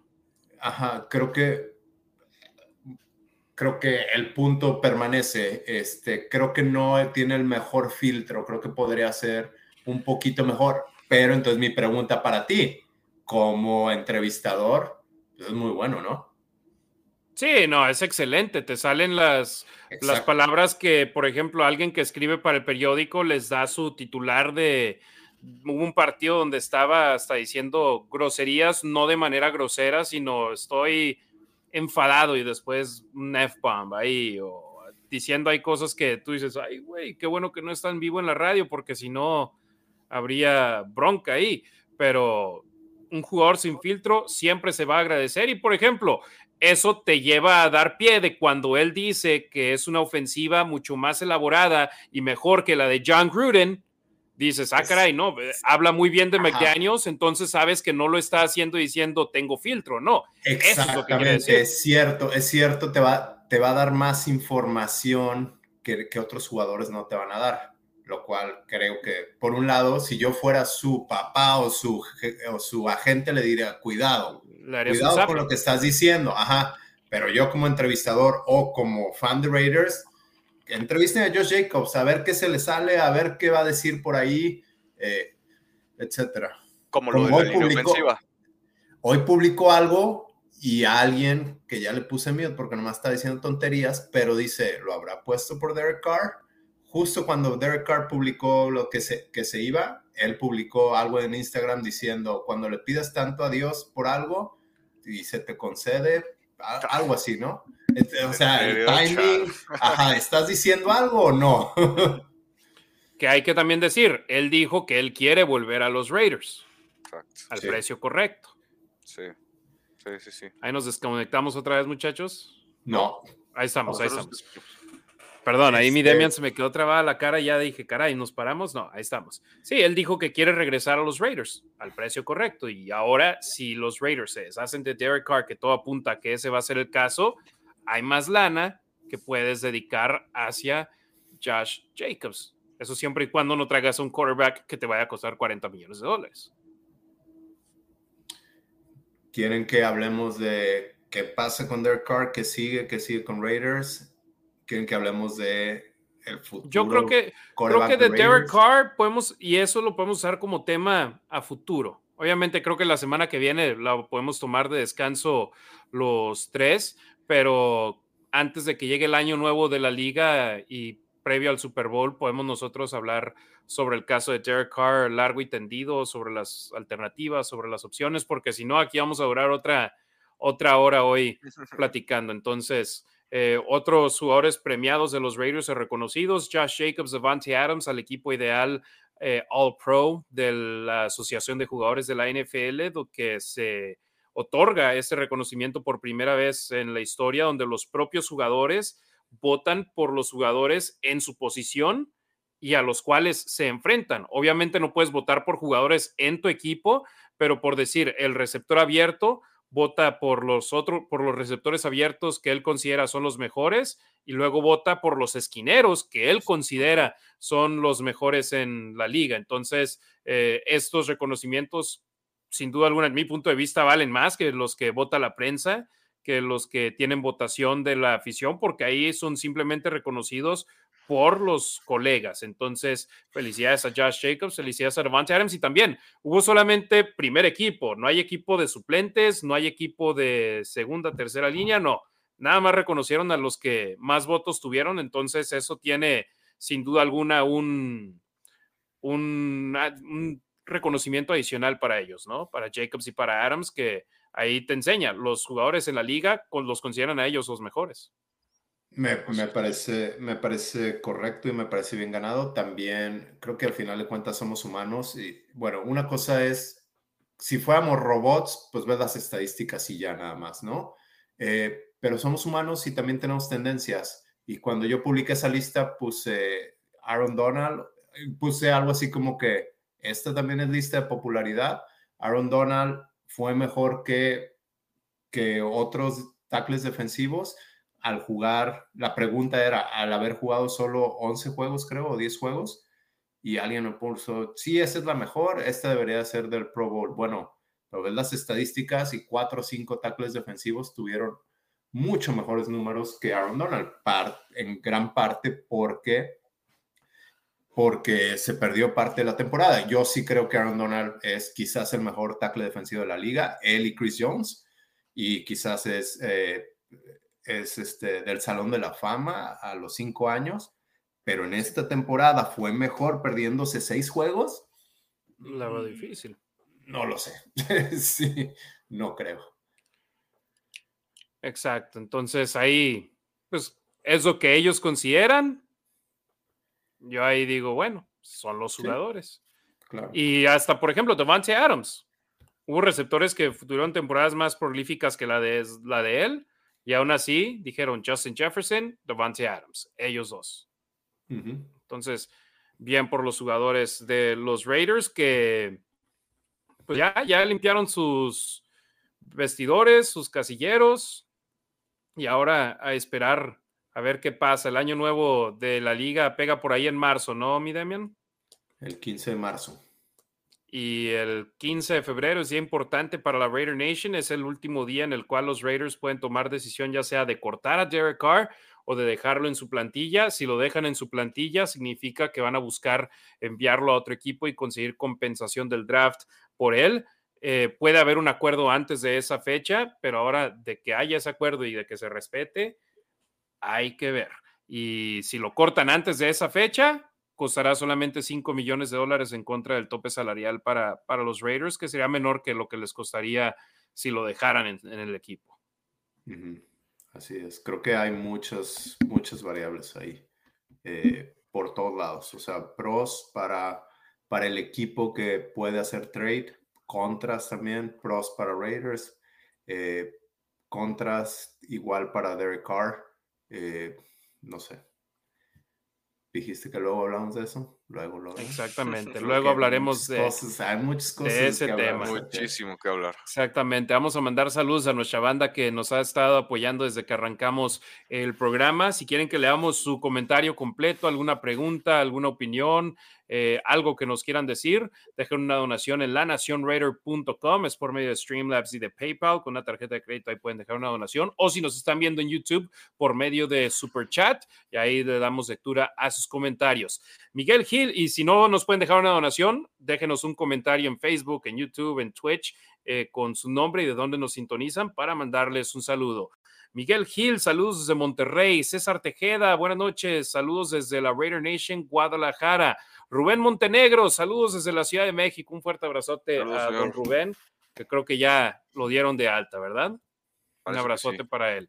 Eh, Las Vegas Raiders, saludos a don Melchor, que también nos ha apoyado de manera continua y siempre nos, nos está viendo. Saludos para él. Eh, Diego Malva, buenas noches. Gracias, gracias por tu apoyo. Jair Monroe, también Jair siempre al pendiente con nosotros en todas las redes sociales y en todos los programas, ya sea en internet o en radio. Eh, César Tejeda, gracias César por estar aquí al pendiente con nosotros. Fernando Romero, muchas gracias por su apoyo. Eh, Anti-9123, saludos desde Guatemala, un abrazote para Anti. Víctor Hernández, saludos desde Tlanepantla. Ricardo Arrona desde la Ciudad de México. Compa Marines, Edna, Edna Quintero desde Nogales, Sonora. César Tejeda, muchas gracias por tus comentarios y por tu apoyo, al igual que Germano Tona Strain en los burros de las 7. Bar, la casa de los Raiders en Hermosillo. Un saludo a toda la banda de Hermosillo. Marco Álvarez, que nos ha dejado una donación, dice, qué lástima cómo se despidió Carr y más cómo tiene esa sed de revancha. No creo, que sea, no creo que sea sed de revancha, ¿eh? yo lo veo más como, o sea, él tiene sed de éxito, ya sea jugando contra los Raiders o no, no creo que él va a ir a decir, voy a ganar un campeonato para ganarlo en un lugar que no sea Oakland o Las Vegas. Él va a ir a ganar un campeonato porque es lo que quiere hacer. Sí, o me voy a ir a un equipo de la Nacional para ir a ganarle un Super Bowl a los Raiders cuando sea que lleguen. No, pues no, o sea, no, obviamente no. No, creo no pero por ahí nos preguntan, ¿creen que se vaya a la americana? Creo que es una pregunta muy válida, estando Burrow, Mahomes, eh, Lamar Jackson, ¿quién más está por ahí? Herbert. Eh, tú, Atago Bailoa, bueno, esperemos Cuando está sano. Cuando Tom Brady, cuando, regresa a la americana. Cuando regresa a la americana. Pickett, el de Pittsburgh. Sí, no, hay, hay, hay más espacio abierto para poder hacer daño en la nacional que en la americana, en mi punto de vista. Eso no hay duda. Tan Weird desde Chihuahua, Alexa Lima, que dice que no le salió la notificación. Pues lo bueno fue que nada más te perdiste como 6, 7 minutos del programa, Alexa. Gracias por tu apoyo. Rodrigo Zamora Pedraza, un abrazote al buen Rodrigo hasta la Ciudad de México. Ariel Moya apoyando la transmisión desde Juarito 656. Eh, Eduardo Lama Romero, eh, Sam Barrios. Pueden enviarle saludos a mi hija Sara. Mañana cumple siete años y cada que tiene educación física en la escuela va con su moño de los Raiders y cada domingo la tengo sentada a mi lado sufriendo. No, ¿cómo que sufriendo? Aprendiendo más bien. Que aprenda ahorita para que cuando ya estén ganando ya le sepa todo bien.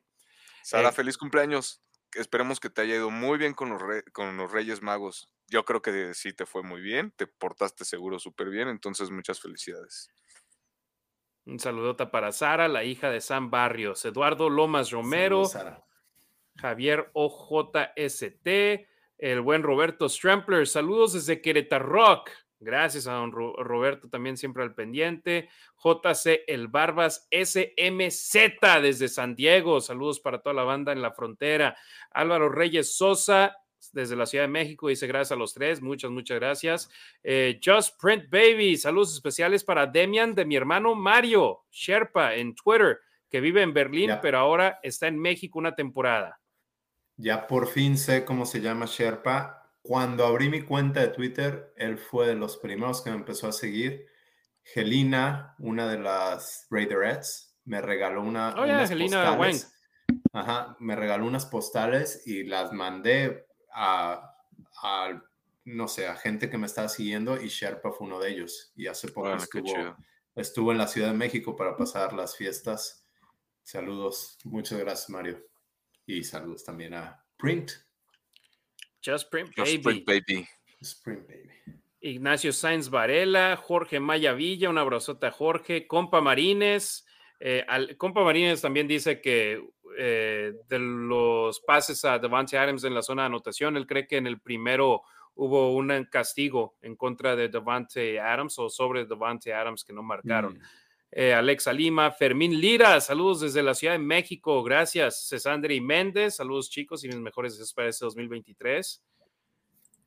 Un abrazote al buen Tabor, un abrazote a don Tabor Romanowski, a don César, el tímido Ruiz, mi primo, un abrazote a ustedes, saludos a todos los canales de la banda con ustedes. Eric Torres, eh, Sam Barrios, a. Carlos, Mm, Edmundo Armendáriz Limón, saludos para Edmundo, Germano Tona Strain, José Granados, eh, Marco Álvarez, José Granados de la Ciudad de México, claro, Eduardo Loma Romero, eh, a Carlos, bueno, nos hayamos desaparecido y después Eduardo Loma, Romero dice, ya aparece en la defensa de los Raiders.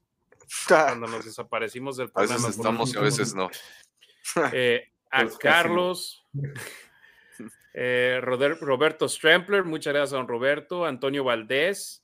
eh, Javier OJST, Paul Arcos desde Canadá, un abrazote para, para Paul Arcos hasta Canadá, eh, Compa Marines, Carlos Alberto González Herrera desde Mérida, eh, Ricardo Gallegos, Vic Rattlehead, Gerardo Martínez, Miguel Gil desde Monterrey, César Tejeda desde Guadalajara, Rubén Montenegro, Rubén hasta la Ciudad de México. Aquí creo que se empezaron a repetir algunos, ¿verdad? Diego Malva. Mm, a ver.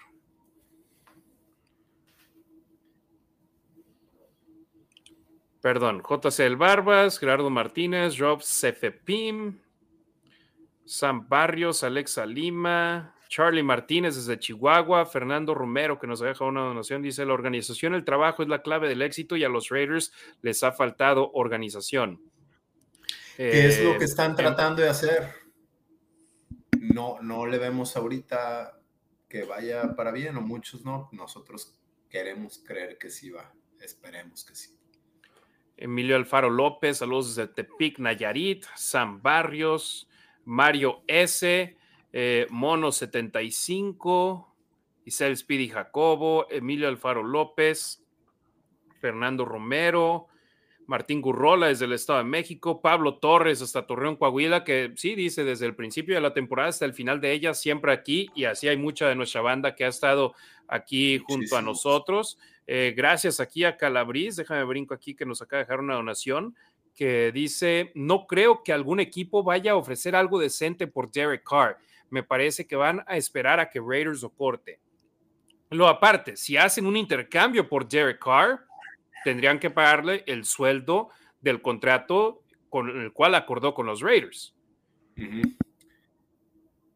Y él tiene que estar de acuerdo aparte, ¿no? Para irse. Y pues es que son todas las variables que Harry no quiere que hablemos, pero algo de ello es, o sea, Derek Carr, estamos de acuerdo que necesita un buen equipo. Entonces, se va a ir un equipo que vaya a dar su primera selección, su segunda selección. O sea, él mismo a lo mejor puede decir, pues sí me quiero ir a ese equipo, pero no des, pero quiero que traigas a estos jugadores que nos van a hacer falta para el equipo. No, sé, un montón de cosas ahí. Gerardo Martínez, José Granados, Calabrís, que ya nos había eh, dejado también una donación, pero es un comentario previo. Y saludos Raiders, tiene tiempo que no veía el canal. Go Raiders, pues gracias por estar aquí de regreso con nosotros. Por favor, si nos están viendo en vivo en estos momentos o si nos están escuchando de manera diferida, suscríbanse a nuestro canal de YouTube que nos tardamos un buen en llegar a los mil. Y ahora que llegamos a los mil, ya estamos por encima de mil ciento cuarenta, creo. Entonces su apoyo se ha sentido de gran forma y ahora también den el paso extra. Si ya están suscritos a nuestro canal, enciendan la campanita de las notificaciones para que les llegue la notificación de que estamos en vivo o que publicamos algún video con alguna entrevista o algún video de opinión. Por favor, enciendan también sus notificaciones. Eh, Calabriz, otra pregunta que nos hizo, dice, ¿ustedes están de acuerdo con el desempeño de McDaniels? Si te enfocas solamente al récord, definitivamente dices, terrible, bajaron cuatro victorias eh, las convirtieron en derrotas. Y si te enfocas nada más en la manera en la que dejaron ir ventajas de dobles dígitos cinco veces, dices, terrible. Yo al mismo tiempo digo, vi avance de los Raiders en comparación al año pasado, donde hay que decir la verdad, el equipo corrió con mucha suerte en múltiples partidos, donde cerraron el partido con el balón en sus manos y con el pie de Daniel Carlson lograron ganarlo no se pusieron en esa misma posición esta temporada, aunque tuvieron el balón para cerrar el juego. Pero qué diferencia hace, ¿no, Demian? Tener que anotar un touchdown para ganar el juego al final, que simplemente ponerte en posición para un gol de campo de Daniel Carlson y ganarlo así. Sí, sí, sí, es cierto. Eh, contestando la pregunta, no lo sé, no lo sé, creo que es un todo. Eh, no, no es nada más una aprobación. Me falta, me falta ver muchas cosas. Eh, esperemos un año más. Digo, al final de cuentas no lo van a correr, no está en mí. Y, los, y vamos a estar viendo a los Raiders. Prefiero creer que, que sí van a cambiar algunas cosas y que este, se están haciendo bien las cosas, como dice Max Crosby, Josh Jacobs, que quiere regresar, que tiene una ofensiva, que es una mente brillante la ofensiva. Eh, al final de cuentas, vean los números. Tan mal estuvo DC que lo cortaron, lo corrieron y los números que puso son más o menos decentes y los números que puso Devante Adams son muy buenos, los que puso Josh Jacobs, la ofensiva no fue top 5 como debió haber sido, pero les faltaron Waller y Renfro y al final de cuentas, no tengo el número, ¿en cuál quedaron? ¿Como 12? Sus números de ofensiva, Demian, son muy similares a los de los bengalíes de Cincinnati, que quedaron campeones divisionales. Sí. Hmm. Sí, sí, sí. Eh, y yo, a lo que voy yo es, y Ricardo creo que me va a apoyar de gran forma en esto, si Josh McDaniels y los Raiders se hubiesen visto como los Broncos de Denver, que ellos sí fueron humillados en múltiples ocasiones y se vieron muy mal, sin pies ni cabeza en toda la temporada, hubieran corrido a McDaniels. Claro, el equipo no se vio así. Los Raiders no fueron humillados de esa forma. Claro, y, más para, Perdón, Demian, vas si quieres, No, no, adelante, adelante. Y más lo que iba a decir, ¿no? Por ejemplo, tocando este punto de Denver, que pues es el caso que, que, podemos poner en la mesa porque es lo que está pasando, ¿no? A fin de cuentas se tenían muchísimas expectativas en Denver y trayendo a Russell Wilson y etcétera, etcétera, ¿no? Entonces, y sí, a, Raiders no les a los Raiders no les fue así definitivamente, ¿no? Bajita la mano, pues los Raiders esta temporada metieron la mayor cantidad de puntos desde el 2020.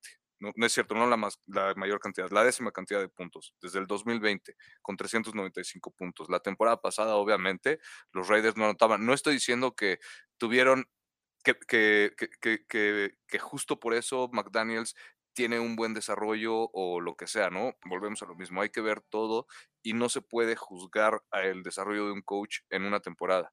¿no? Volviendo al punto de darle continuidad y de todo eso, no necesitas tener, yo creo, al menos un proceso de draft, al menos, o sea, y completo, lo que es en serio un proceso del draft. No puedes llegar y estar negociando desde la primera ronda para traerte algo, ¿no? De alguna forma tienes que ir empezando a armar tu equipo y con algo tienes que empezar con draft, con agencia libre, con lo que tú tienes y tienes que volviendo a lo mismo, ¿no? Tienes que hacer que todo esto de alguna forma engrane y esta caminita, esta maquinita puede caminar. Entonces, con, con esos números de Davante Adams, con lo de Josh Jacobs, pues de, o sea, no, la verdad es que no podemos decir que la ofensiva fue mala, de entrada, ¿no? Entonces, definitivamente este deporte pues no solo lo juega la ofensiva, la defensiva también cuenta, los equipos especiales también, el rival también por supuesto que cuenta, ¿no? Entonces, este, pues vuelvo a lo mismo, un año creo para mí es muy complicado en juzgar, pues juzgar o, o de alguna forma evaluar el desarrollo de un coach, creo que sí hay que tomar más tiempo. Ahora yo preguntaría, a los fans de los Patriotas que si estuvieron, están conformes con el desarrollo que tuvo McDaniels con ellos como, como coordinador ofensivo al menos. Y yo creo que la respuesta sería sí, pero volvemos a lo mismo, ¿no? Es darle tiempo. Entonces, ahora con los Raiders está formando otro, otra historia. Esperemos que el siguiente ya se tomen las decisiones correctas con un proceso de draft completo y pues hagas, hagan su chamba, que para eso les pagan y obviamente ellos lo saben y lo saben bastante bien. La ofensiva Raiders el año pasado terminó con 22 puntos por partido, fue la 18. Este año terminó con 23.2 y son la 12 en puntos por, partido. Eh, y no estoy, quizás lo que quiero decir es que estoy tratando de ver el vaso medio lleno como, como mis amigos aquí, Harry y Ricardo, donde sí veo muchas cosas mal y así compitieron y así estuvieron en la 12. Sí, porque la expectativa es que fueran ofensiva top 5 y creo que sí tienen con qué ser. Eh, no sé. Eh, y ahí te va, Demian. Puntos totales permitidos por los Raiders en el 2021 con Gus Bradley como coordinador defensivo, 439. Puntos permitidos este año con eh, Patrick Graham como coordinador defensivo, 418. 21 puntos, 21 puntos menos. Puntos anotados a la ofensiva por los Raiders, 395 este año. La temporada, bueno, esta temporada recién terminada. La campaña previa, 374. Entonces los Raiders tanto anotaron, anotaron 21 puntos más y recibieron 21 puntos menos este año, comparado al anterior. ¿Sabes cuáles podrían ser esos 21 puntos menos? Los de Kansas City de la temporada pasada, que la temporada pasada le metieron en total 80 puntos casi a los Raiders y esta temporada nada más fueron 60. ¿No? Entonces, pues por ahí a lo mejor. Entonces, 61. Pues, de alguna forma, 61. Bueno, de 30 y 31. ahí se entiende, ¿no? Entonces, este, bueno, pues ahí están los números y a fin de cuentas pues no mienten, ¿no? O sea, la verdad es que no les estamos, toda esta información la pueden sacar de cualquier lado, ¿no? Sinceramente no les estamos inventando nada. Sí, para los que dicen, es, la, es peor la defensa, este, hubieran quedado con Gus Bradley. Esta defensa, con todas sus deficiencias, recibió menos puntos que la defensa de la temporada anterior. Estaban mejor con Rich Bisaccia, avanzaron a los playoffs. La ofensiva anotó más puntos también. El problema fue que en esos momentos claves donde tenían la ventaja, no pudieron mantenerla. Y para aquellos que dicen que Bisaccia, vean lo que hizo Bisaccia, digo, caray, vean todos esos partidos y en realidad díganme que los Raiders se vieron bien en esos juegos. es más, hasta el partido en Cleveland, donde se pospuso a lunes y todo eso, también batallaron en ese juego. Que el clima también estuvo la fregada. Eh, es lo mismo que, que, el juego contra, contra Steelers, nada más que Raiders ganó. Es la diferencia, y obviamente es gran diferencia. Manuel Romero nos dice que jugaron mejor con, con Bisacha, que sobre todo con que, que los partidos de Josh McDaniel, sobre todo los juegos tan lamentables que dejaron ir. Sí, los, los juegos que dejaron ir, y yo digo que Josh McDaniel no creo que tenga otro pase gratis en dejar ir cinco o seis juegos así, eh, porque realmente fueron. ¿Cuántos, ¿Cuántos juegos fueron que tuvieron ventaja? ¿Cinco? O sea, que perdieron cinco, pero eran seis. El seis, incluyendo el de Patriotas. Ajá. Donde tuvieron eh, ventajas de 10 o más puntos y que el equipo rival te remontó. Perdieron cinco de ellos y ganaron el de Patriotas. En, sí, mucha gente no habla del de Patriotas, yo sí lo cuento. Eh, creo que sí, creo que era el mejor equipo, un equipo más unido con Bisaccia, en mi parecer, y, y, sacaron, sacaron la casta y se unieron y jugaron muy bien como equipo. Creo que este equipo tiene más talento. Creo que este equipo quizás, bueno, no sé. Quiero decir que están mejor escuchados, no lo sé. Pero también no al mismo tiempo, pases gratis a Bisacha, ¿eh? Porque... Dilo, dilo, es lo que yo iba a decir. Sí, el Kishon Nixon. El mejor regresador de patadas en la NFL este año lo tiene eh, Rich Bisaccia en Green Bay y hace un trabajo espectacular. Los Raiders tuvieron a ese mismo jugador con Rich Bisaccia como coordinador de equipos especiales y nunca lo utilizaron en regresos de patadas. ¿Cómo es que hay coordinador, equipos especiales y como head coach? Y cuando era head coach seguía siendo coordinador. y él simplemente decía, él manejaba el juego, pero dejaba que su coordinador ofensivo Greg Olsen tomara las decisiones ofensivas y que Gus Bradley tomara las decisiones defensivas. Él se enfocaba en equipos especiales y en pedir tiempos fuera y en lanzar pañuelos. Y Nixon tuvo un pick six esta temporada, tuvo por lo menos dos intercepciones. Ajá, entonces. Eh, Aaron Rodgers hablando excelentemente bien de él. Sí, y, dicen, ay, pero pues es que trajeron a Davante Adams, es el mejor receptor. Pues sí, pero pues el coreback no le puede lanzar y no lo estoy diciendo yo, lo dijo Josh Jacobs, ¿por dónde quieren siquiera que corra si no hay línea ofensiva? ¿No? Entonces, son muchas cosas que, se tienen que considerar, insisto, no es soccer, ¿no? De alguna forma, no es como en la Liga MX que a lo mejor te llenas de dos, tres refuerzos y saltas de la liguilla y, y al siguiente temporada ya estás en los primeros lugares o pasas de repechaje y puedes ser campeón.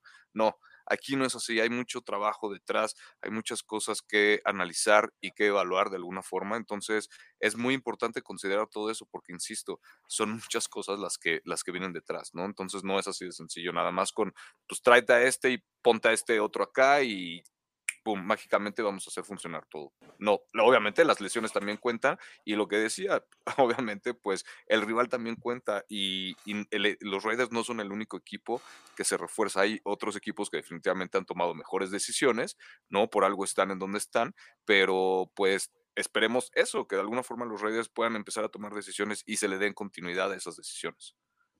Saludos a Calabriz que nos deja otro, otra donación. Dice, creo que Josh McDaniels no sabe manejar el reloj. Si quieren que leamos sus comentarios, dejen así una donación, como lo acaba de hacer Calabriz, o vayan a lanacionraider.com y ahí podemos leer sus comentarios completos. Perdón, Demian.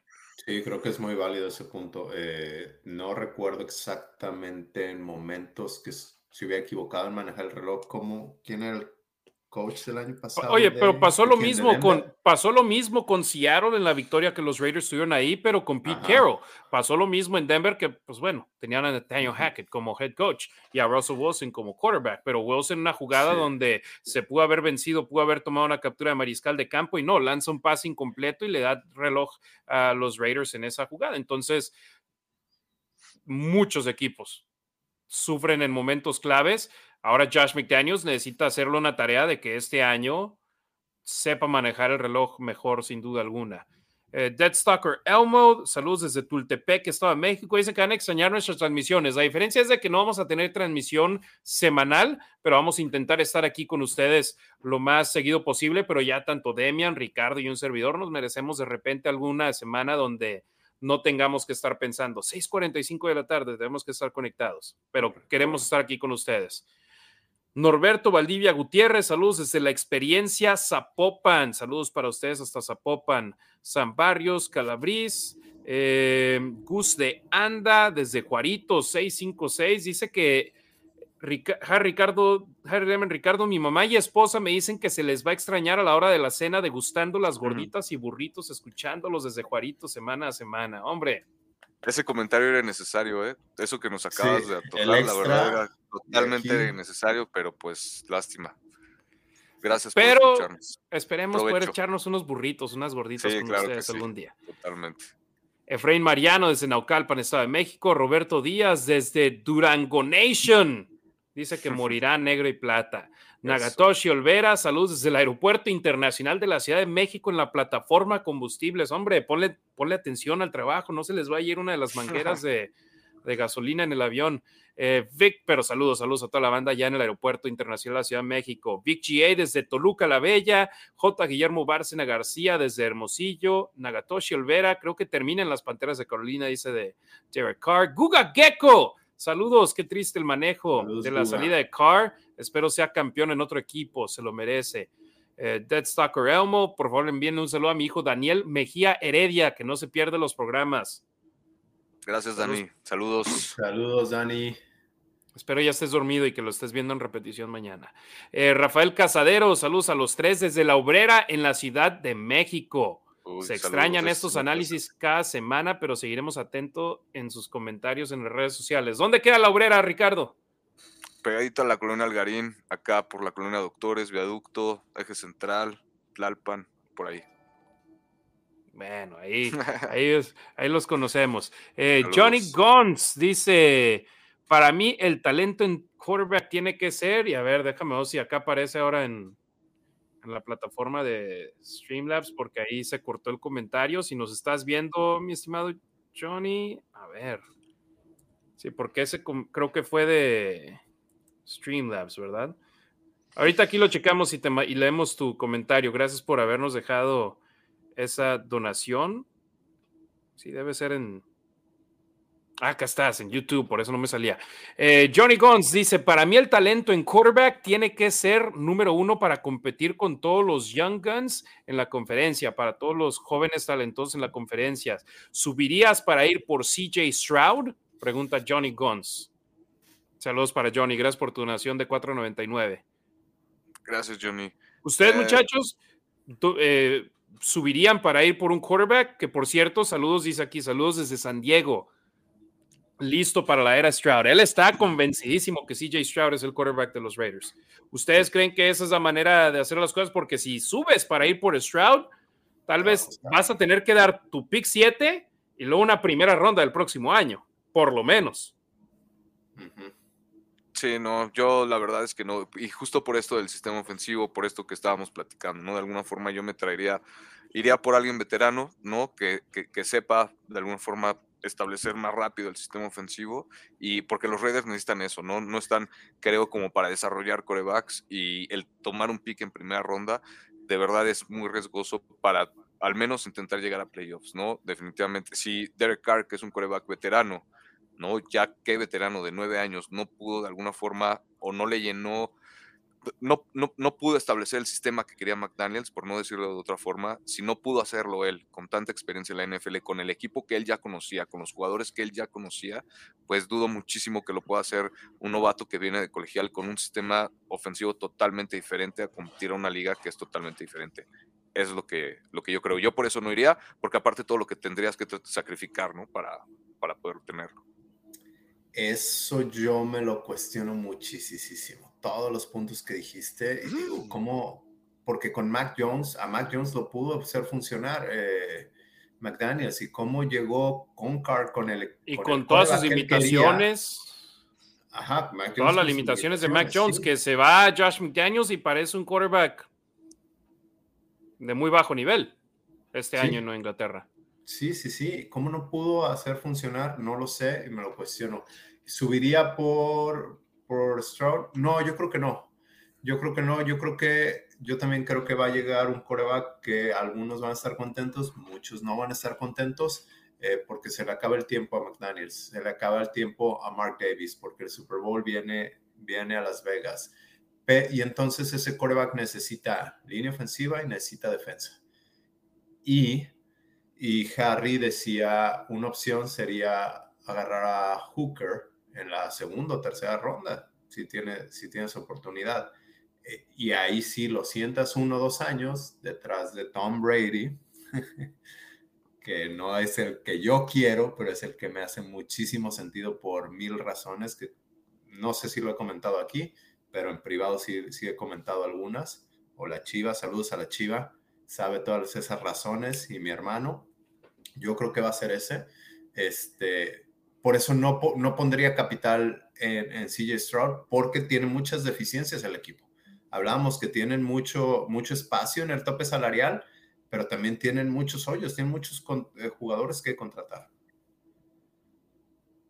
Sin duda alguna, sin duda alguna, muy buen apunte, mi estimado ah, Demian. Perdón, perdón, lo último, eso sí creo que si hay un año para agarrar un coreback que te guste mucho, pues quizás es este, aunque no necesario, digo, eh, quizás estoy contemplando, espero me, me, explique, no creo que los corebacks que hay ahorita, no creo que el draft tenga excelentes corebacks, quizás CJ Stroud, Will Levis, quizás te gusta, crees que lo puedes moldear, y si hay un año para agarrar un coreback, pues es ahorita, porque esperemos el año siguiente no estar seleccionando el número 7.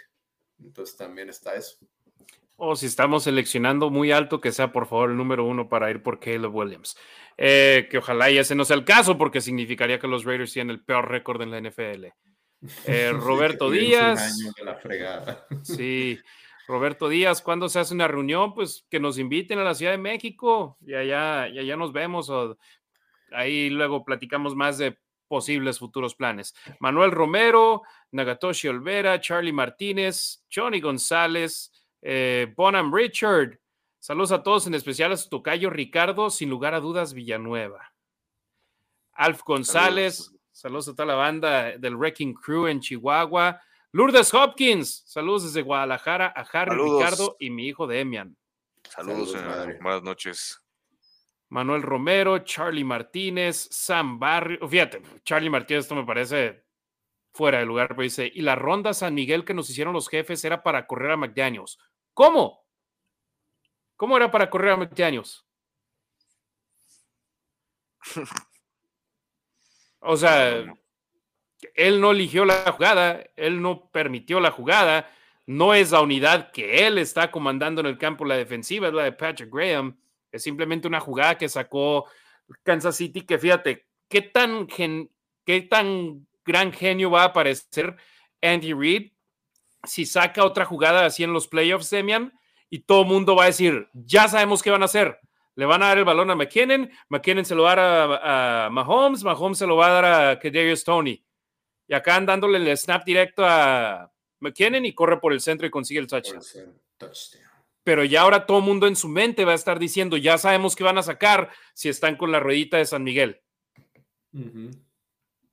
Hasta eso, burro no es Andy Reid. Eh, Giovanni Vilchis, un abrazote al buen Giovanni, a su esposa desde Catepec. Eh, Mono Estopellán, saludos para él. Rorro Eligio, saludos al buen Rorro. Eh, Alexa Lima, Santi DLR desde Cuautitlán. Gerardo Ortiz desde la Ciudad de México, siempre apoyando a los Raiders. A ver quién más. Dice el buen Melchor que nos vemos este año en Las Vegas. Primero, primeramente Dios que así sea.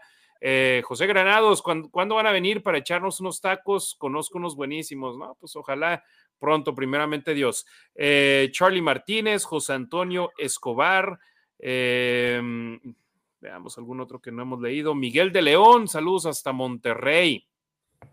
Eh, y también nos pregunta qué tipo de jugador irían en la primera ronda. Esos son temas de los cuales podemos hablar previo al draft y poder tener programas con ustedes aquí con, y no nada más quedarnos ya hablar de todo hoy y quedarnos sin tema de conversación de aquí hasta el draft. Eh, Rorro Eligio, J. Guillermo Bárcena desde Hermosillo. A ver. Mm. Alejandro del Castillo desde la hermana república de la ex hipódromo de Peralvillo.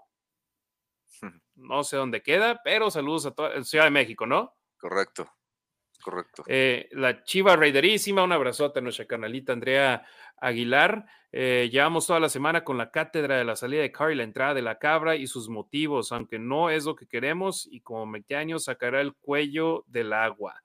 Eh, compa Marines, Jesús Mateo Manzanera, CJ Stroud todavía no ha declarado que va al draft del 2023. Hombre, ese es secreto a voces, ¿no, Demian? Sí, pero sí es cierto, tiene de aquí al lunes, ¿no? Al 16 para declarar. Pero espérame, pero también, digo, sí ganan mucha lana y, y su sueño es jugar en la NFL, pero ahora con los contratos universitarios y que ya pueden ganar dinero en la universidad legalmente, eh, ya no les surge. No tienes tanta prisa para subir. Aunque si te quedas en el colegial otro año, eso también te puede, te puedes lesionar en el colegial durante ese año y puede afectar tu ¿Cierto? dónde estás en, el, en la primera ronda o si siquiera estás en la primera ronda. Voltea a ver a Hooker previa a su lesión en Tennessee, todo el mundo pensaba que iba a ser quarterback de primera ronda. Se lesiona, va a estar fuera un año y ya le están dando proyección de segunda, tercera ronda por esa lesión. Entonces, si Stroud está como, por ejemplo, Will Levis, el de Kentucky, él puede estar como Kenny Pickett el año pasado, que mucha gente cree que va a ser top 10 y luego a final de cuentas cae en los 20. CJ Stroud, si está en el draft, va a haber algún equipo que lo tome entre las primeras 10 selecciones. De eso no me queda duda. Entonces ahí es, ¿qué quieres? ¿Te vas a arriesgar el próximo año a lesión o no tienes un año tan bueno y potencialmente salir del top 10? Y luego el próximo año está Caleb Williams, que todo el mundo cree que va a ser el pick número uno, no solo el quarterback número uno, sino el pick uno. Entonces ahí es la gran interrogante para CJ Stroud que sinceramente, en mi opinión, si estás prácticamente garantizado estar top 5, top 10, te vas al draft. Sí, claro. Sí. Aprovecho. Sí, sí, sí. Y con tantos equipos surgidos de coreback, ¿no? Y saludos al buen José Granados que dice que ya nos ha dejado nación. Dice: Cuando vengan, los invito a unos tacos en Los Palomos, a ver si los conoce Ricardo en Villa de Cortés. No, eso sí no los conozco, ¿eh? pero pues jalamos. Y luego Nagatoshi, este comentario también me parece fuera de lugar. No es posible que Andy permita esas cosas. Para mí eso es burlarse de mis Raiders, pero estoy seguro que la van a pagar junto con ese fanfarrón de Mahomes. Demian, ¿quién eligió esa jugada? Pues Andy Reid. O si no le eligió él, les dijo, Hagan, lo que hagan de las jugadas que han estado practicando a divertirse, saquen una. No, Travis Kelsey lo dijo en el podcast con su hermano Jason, ah. que ah. cuando les llegó la llamada de esa jugada dijeron, ¿neta? ¿Vamos con esa? ¿Ahorita? Órale, chido. A ellos les llegó la indicación de la banca de hacer esa jugada. No cambiaron la jugada en el huddle ni nada, porque ¿cuándo cambias la jugada, Demian? En la línea de golpeo. ellos ni siquiera, ellos ya habían hecho la vuelta antes de la línea de golpeo. Entonces, va a estar ahí. y, si realmente conocen, si estuviera Andy Reid en Raiders, digo, fuera de los problemas que ha tenido familiares, creo que lo amaríamos. Creo que tiene una buena personalidad, ahí están sus anuncios. Eh, creo que dice que no, no permitiría burlarse. La clave ahí es que pones de mis Raiders, como son tus Raiders, no te gustó. Pero si tus Raiders estuvieran burlando de los odiosos Chiefs, nos daría mucha risa a lo mejor.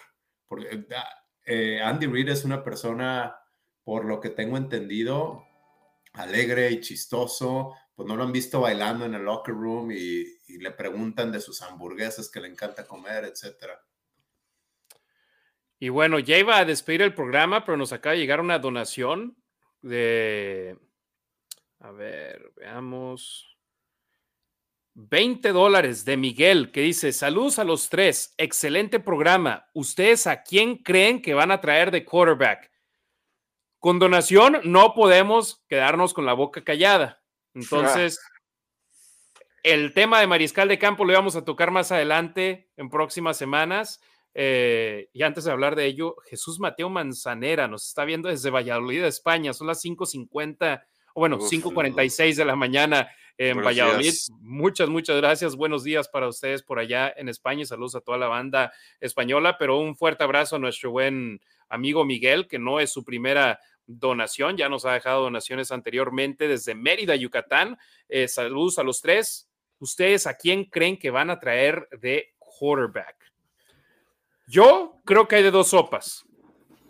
Brady o Garoppolo. Uno de los dos. Y si tienen la opción de traer a Tom Brady, van a ir con él. Si se cierra la puerta con Brady por retiro, por lesión, porque no quiere jugar fútbol americano o no quiere jugar en Las Vegas, entonces creo que irían con Garoppolo. Pero esas son las dos opciones de agencia libre para los Raiders, donde no tienen que sacrificar nada de capital del draft para traer al jugador. Esas son, en mi opinión, las opciones. Ustedes, muchachos, ¿algún otro nombre que quieran decir? Ricardo.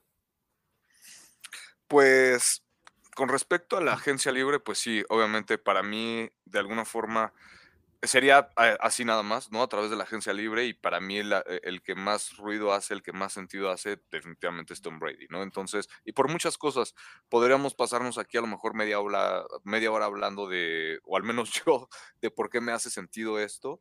Y, y creo, que, creo que es por eso, ¿no? De igual forma, eh, sería a lo mejor, creo que los Raiders encontrarían así la forma menos dolorosa a lo mejor de hacer esa transición de coreback y de conseguir resultados inmediatos, ¿no? De alguna forma, o sería su mejor oportunidad para conseguir resultados inmediatos, porque yo creo que con un coreback nuevo o con un coreback, no sé, a lo mejor como Aaron Rodgers, que sí eh, está demostrado obviamente la capacidad que tiene y que es uno de los mejores jugadores en la historia de la NFL, pero pues no conoce el sistema, eh, sí conoce a Davante Adams, pero pues es otro equipo totalmente diferente, es otra división, o sea, son muchas cosas, ¿no? Creo que por eso eh, me hace mucho sentido Tom Brady y sinceramente pues no me, no, me disgustaría que Tom Brady cerrara el ciclo de la NFL pues, llevando un Super Bowl a los Raiders, ¿no? Definitivamente creo que a lo mejor sería la salida menos rasposa y con esto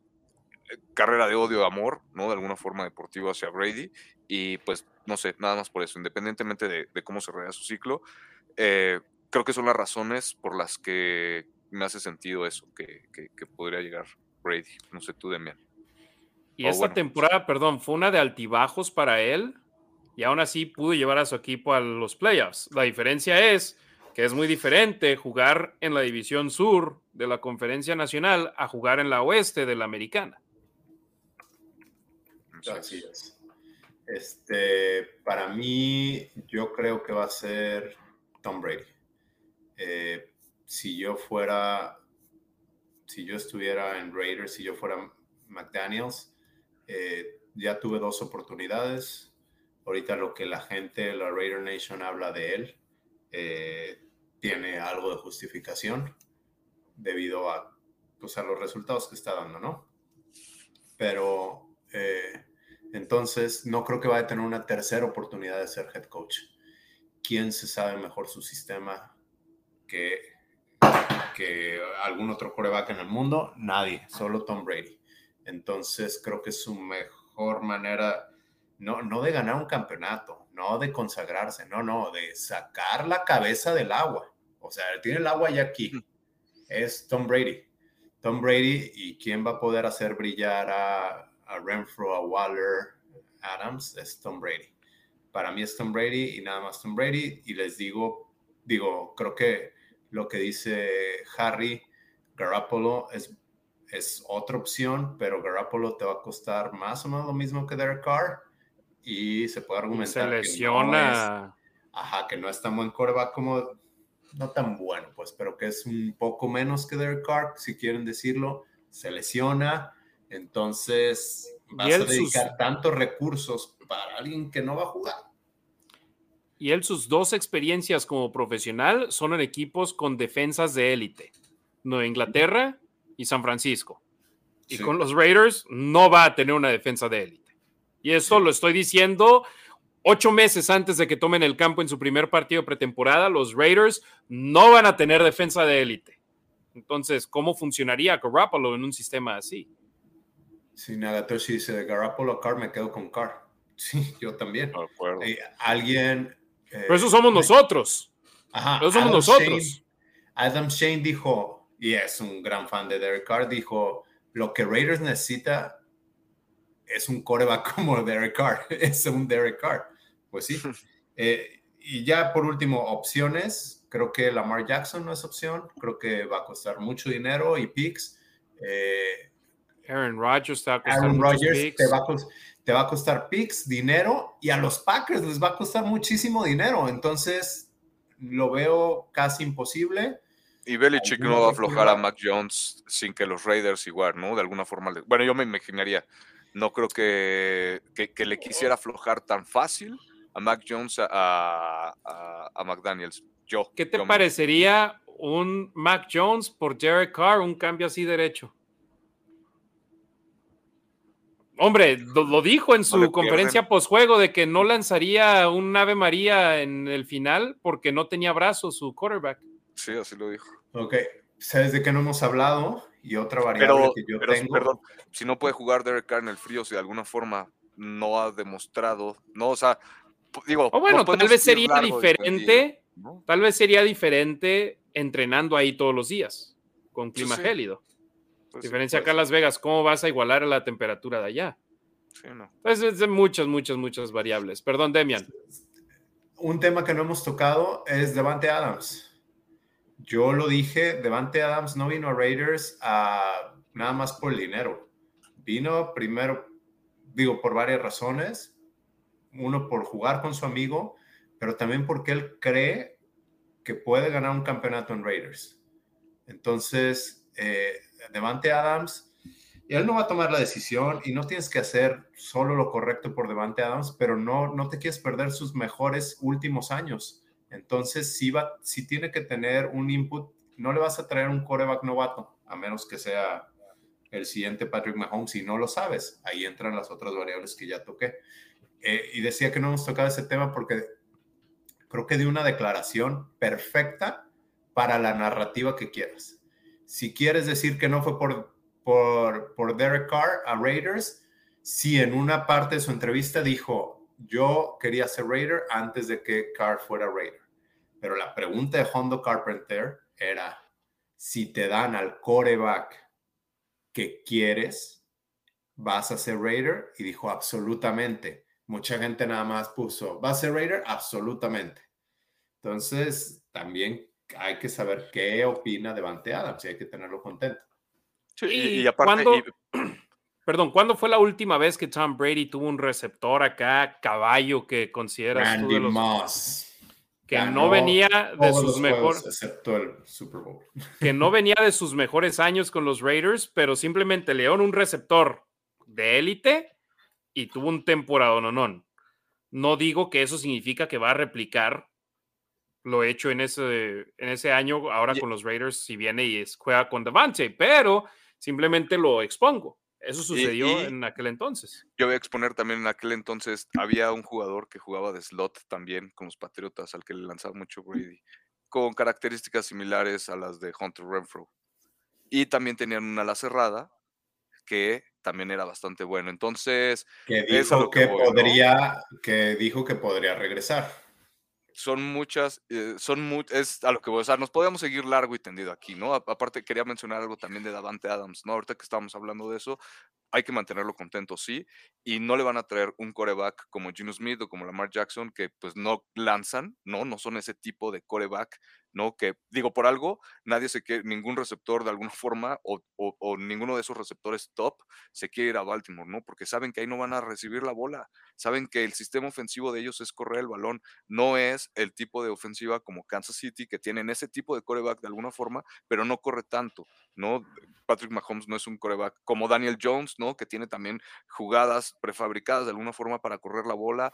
E, ese es el tipo de esquema que no tienen los Raiders y es el tipo de esquema que no van a necesitar Davante Adams porque Davante Adams no está aquí para ver cómo el coreback corre la bola, ¿no? Es lo que yo creo. Pues definitivamente muchos puntos interesantes que tocar. Calabriz pone otra donación, su tercera del programa, muchas gracias. Dice, un Jordan Love por pick. Jordan Love, el quarterback suplente. O sea, si enviamos a, si recibimos a Jordan Love y, enviamos un pick a los empacadores por él.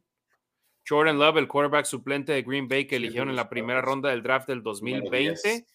Entonces, que sorprendieron a muchos diciendo, ah, caray, pues tiene Aaron Rodgers.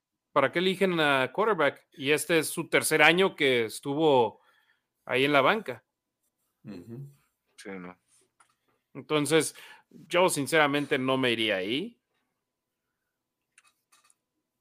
Mm, vamos a las mismas. Prácticamente sería un novato llegando al sistema de McDaniels. Y, y ahí el que sí te va a decir si sí o no Ahí sí, si llega Jordan Love, es Devante Adams. Ándale, exacto. si es opción, Devante Adams te va a decir, no, yo lo conozco muy bien, no, muchas gracias, yo no juego.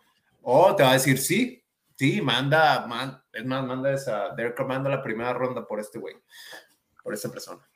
este. Por este jugador. Sí, sí, sí. Muy, muy buen apunte. ¿Algo más que quieran tocar, muchachos? Pues no digo es que podríamos tocar. Sí, no, pero ya vamos. yo, que ya había dicho, yo que dije, no, ahora va a ser programa ligero, que hablamos del partido, 20 minutos, media hora. Y vamos aquí ya dos horas diez. Y no le he mandado saludos a mi esposa, ni les he presumido el, el pudín que hizo de manzana. La verdad es que ya me estoy mordiendo ahorita las uñas para ir a probarlo porque la verdad está muy bueno. Entontonces. Aquí el buen Jorge Mayavilla dice: te, invitan a los tacos, pero como las carnitas de la laguna, ninguna. Y sí, otra vez acá presumo la, foto de las carnitas. Espectaculares.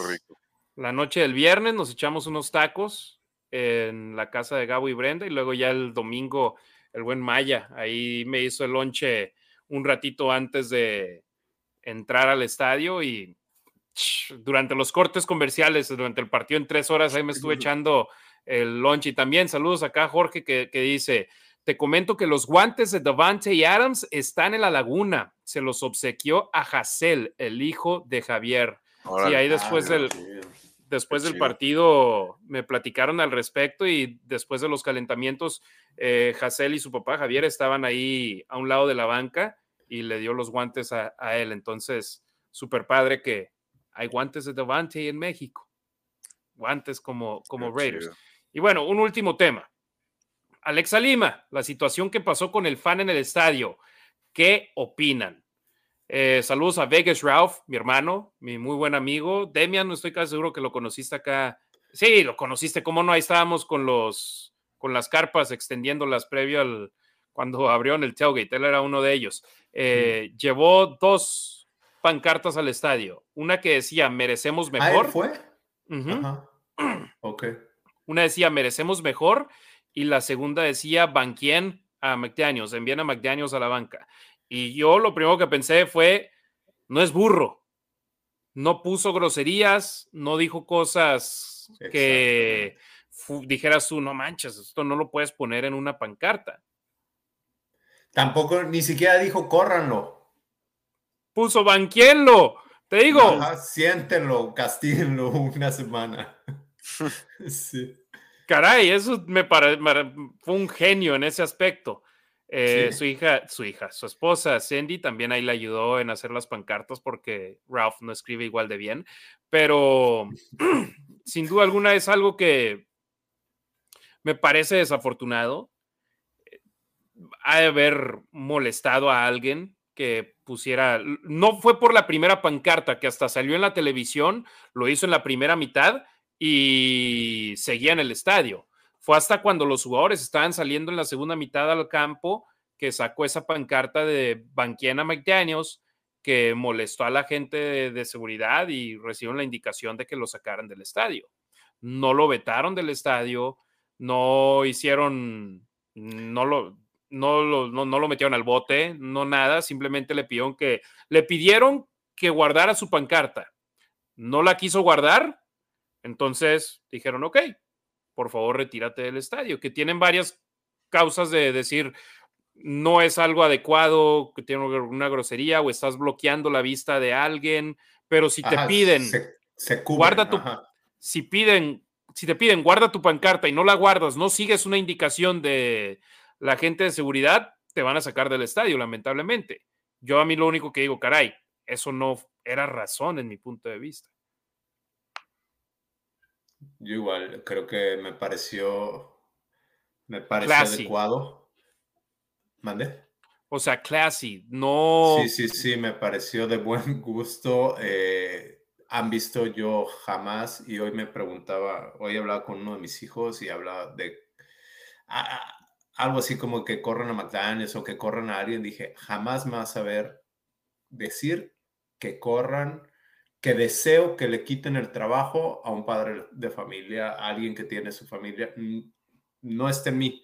Me, me pareció de, de, buen gusto, se me, hizo, se me hizo curioso porque había banqueado a Carr. Entonces, no, que banqueen a McDaniels, me pareció clase y me pareció bien.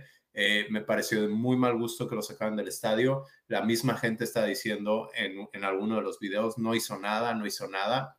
Yo no tengo o no tenemos toda la información digo, nos acabas de compartir más. Eh, sí me parece que ahí está, ahí Mark Davis debería de, de, hacer algo con respecto a eso, porque al final de cuentas, quien está poniendo el mal producto en el campo, el responsable es Mark Davis, de quien se estaban burlando eran los de, de los Raiders, de McDaniels, de los jugadores. Eh, con, los Chiefs en el campo y las últimas dos semanas, tú nos dirás, el, estadio se veía rojo. Pero, por ejemplo, hasta el mismo tiempo, si dijera, este equipo es basura, o si dijera alguna cosa así, si dices tú, caray, yo sé qué es lo que opinas, pero es diferente ponerlo en redes sociales entrar a un estadio con la, con la pancarta.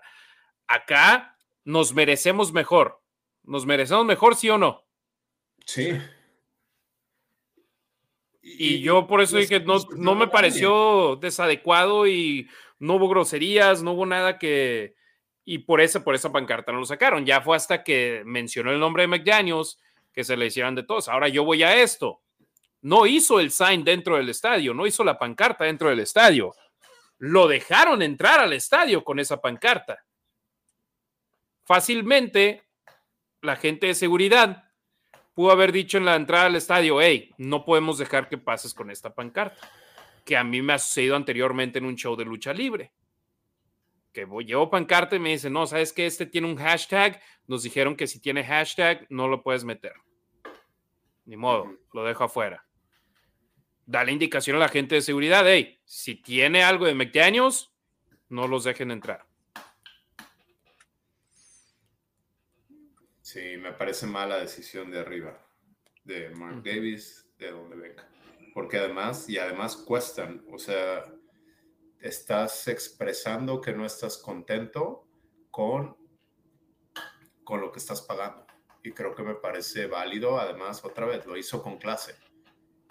Y Ralph tiene sus PSLs, tiene sus abonos, tiene muchísima mercancía de los Raiders. Ha estado en Oakland, está ahora en Las Vegas. Él vive en Las Vegas, antes iba a todos los juegos en Oakland. Y aquí, por ejemplo, Alexa pregunta, ¿qué pasa con la libertad de expresión? El problema es que tú estás en casa ajena, digo, en la casa de alguien más.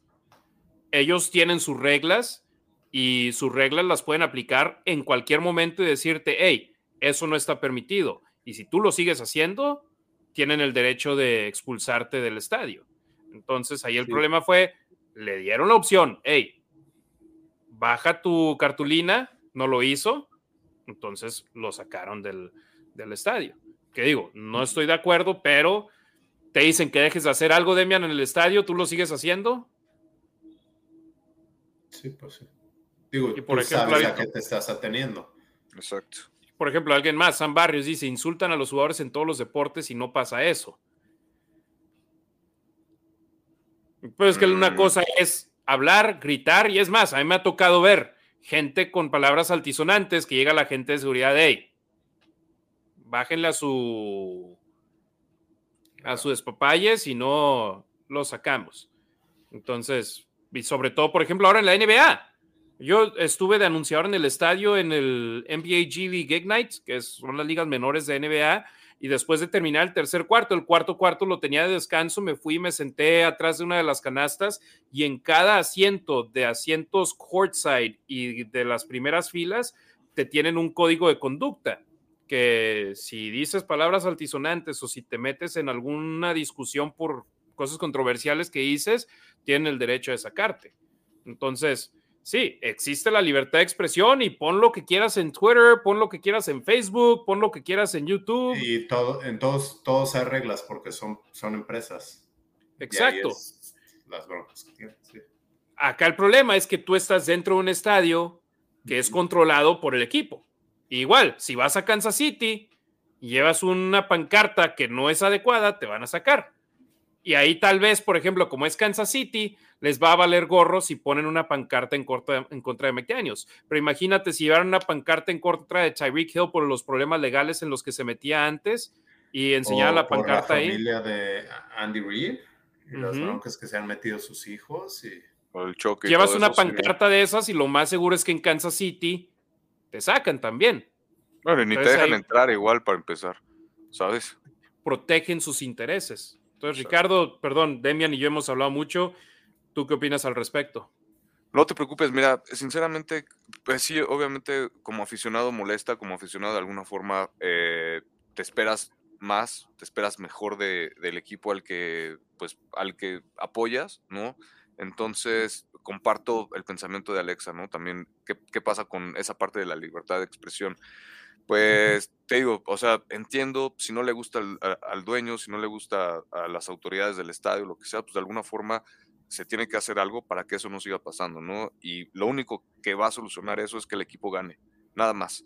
¿no? Entonces, insisto, pues si no quieren ver esos resultados de los aficionados en el campo, pues en el estadio, perdón, pues definitivamente el producto que ponen en el campo, como decían, tiene que ser mejor, ¿no? Entonces, eh, creo que va por ahí, sí, obviamente no apoyo el, que hayan sacado a, esta persona del estadio, y simplemente porque yo no he podido ir a ver a los Reyes a Las Vegas, pero sé lo caro que es, ¿no? O sea, sé que de verdad es, es, es un esfuerzo de verdad eh, grande, no mayor, y es, hay partidos cada 15 días, a lo mejor en el estadio donde, de tu equipo favorito, y pues todo eso, pues no sé, hay que considerarlo, ¿no? Este, por esa parte no me gusta, pero pues una cosa es lo que pasa en la tribuna, ¿no? Y otra cosa es lo que pasa en el campo. A mí me gusta más hablar de lo que pasa en el campo porque de alguna forma es donde me siento más, más cómodo y creo que los redes tienen que responder ahí no hay más, tienen que responder ahí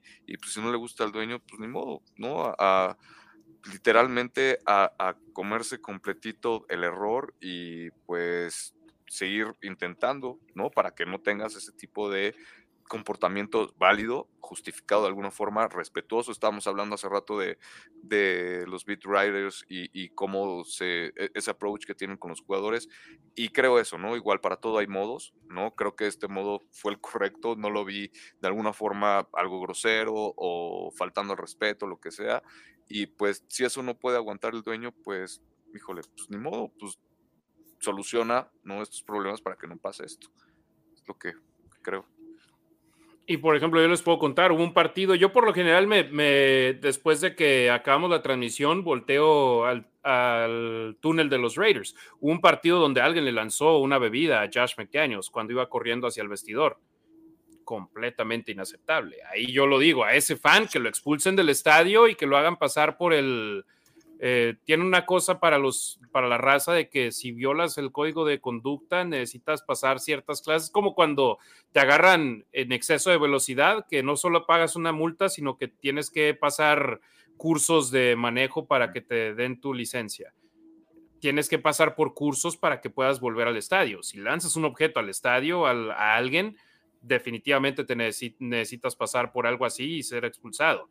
Acá te digo, esas pancartas, en mi opinión, no tenían nada que fuera insultante, nada que fuera altisonante, nada que fuera fuera de lugar. Entonces, eh, fíjate, Fernando Romero dice, en México, en las ligas infantiles e intermedia, no es permitido decir groserías o palabras ofensivas. Es un deporte que inculca disciplina y principios. Obviamente, eso está, pues, está muy bien. Infantiles. Está muy bien ahí. La bronca es de que en la NFL y en, el colegial, tú has ido, Demian. Caray, llevas a tu chavo y le quieres estar tapando las orejas, pero pues es, es lo que es. Eh, saludos finales para eh, Compa Marines, Der Watch Posten, Sam Barrios, José Granados, Emilio Alfaro López, que pregunta en qué terminó lo de Adams y la persona que empujó en Kansas City al final del juego. Ya ni se ha escuchado nada al respecto. Raúl Trejo Carranza, Fernando Romero y a nuestra carnalita La Charra. Hola hermanos, buenas noches. Un abrazote para ella que por lo general anda por acá.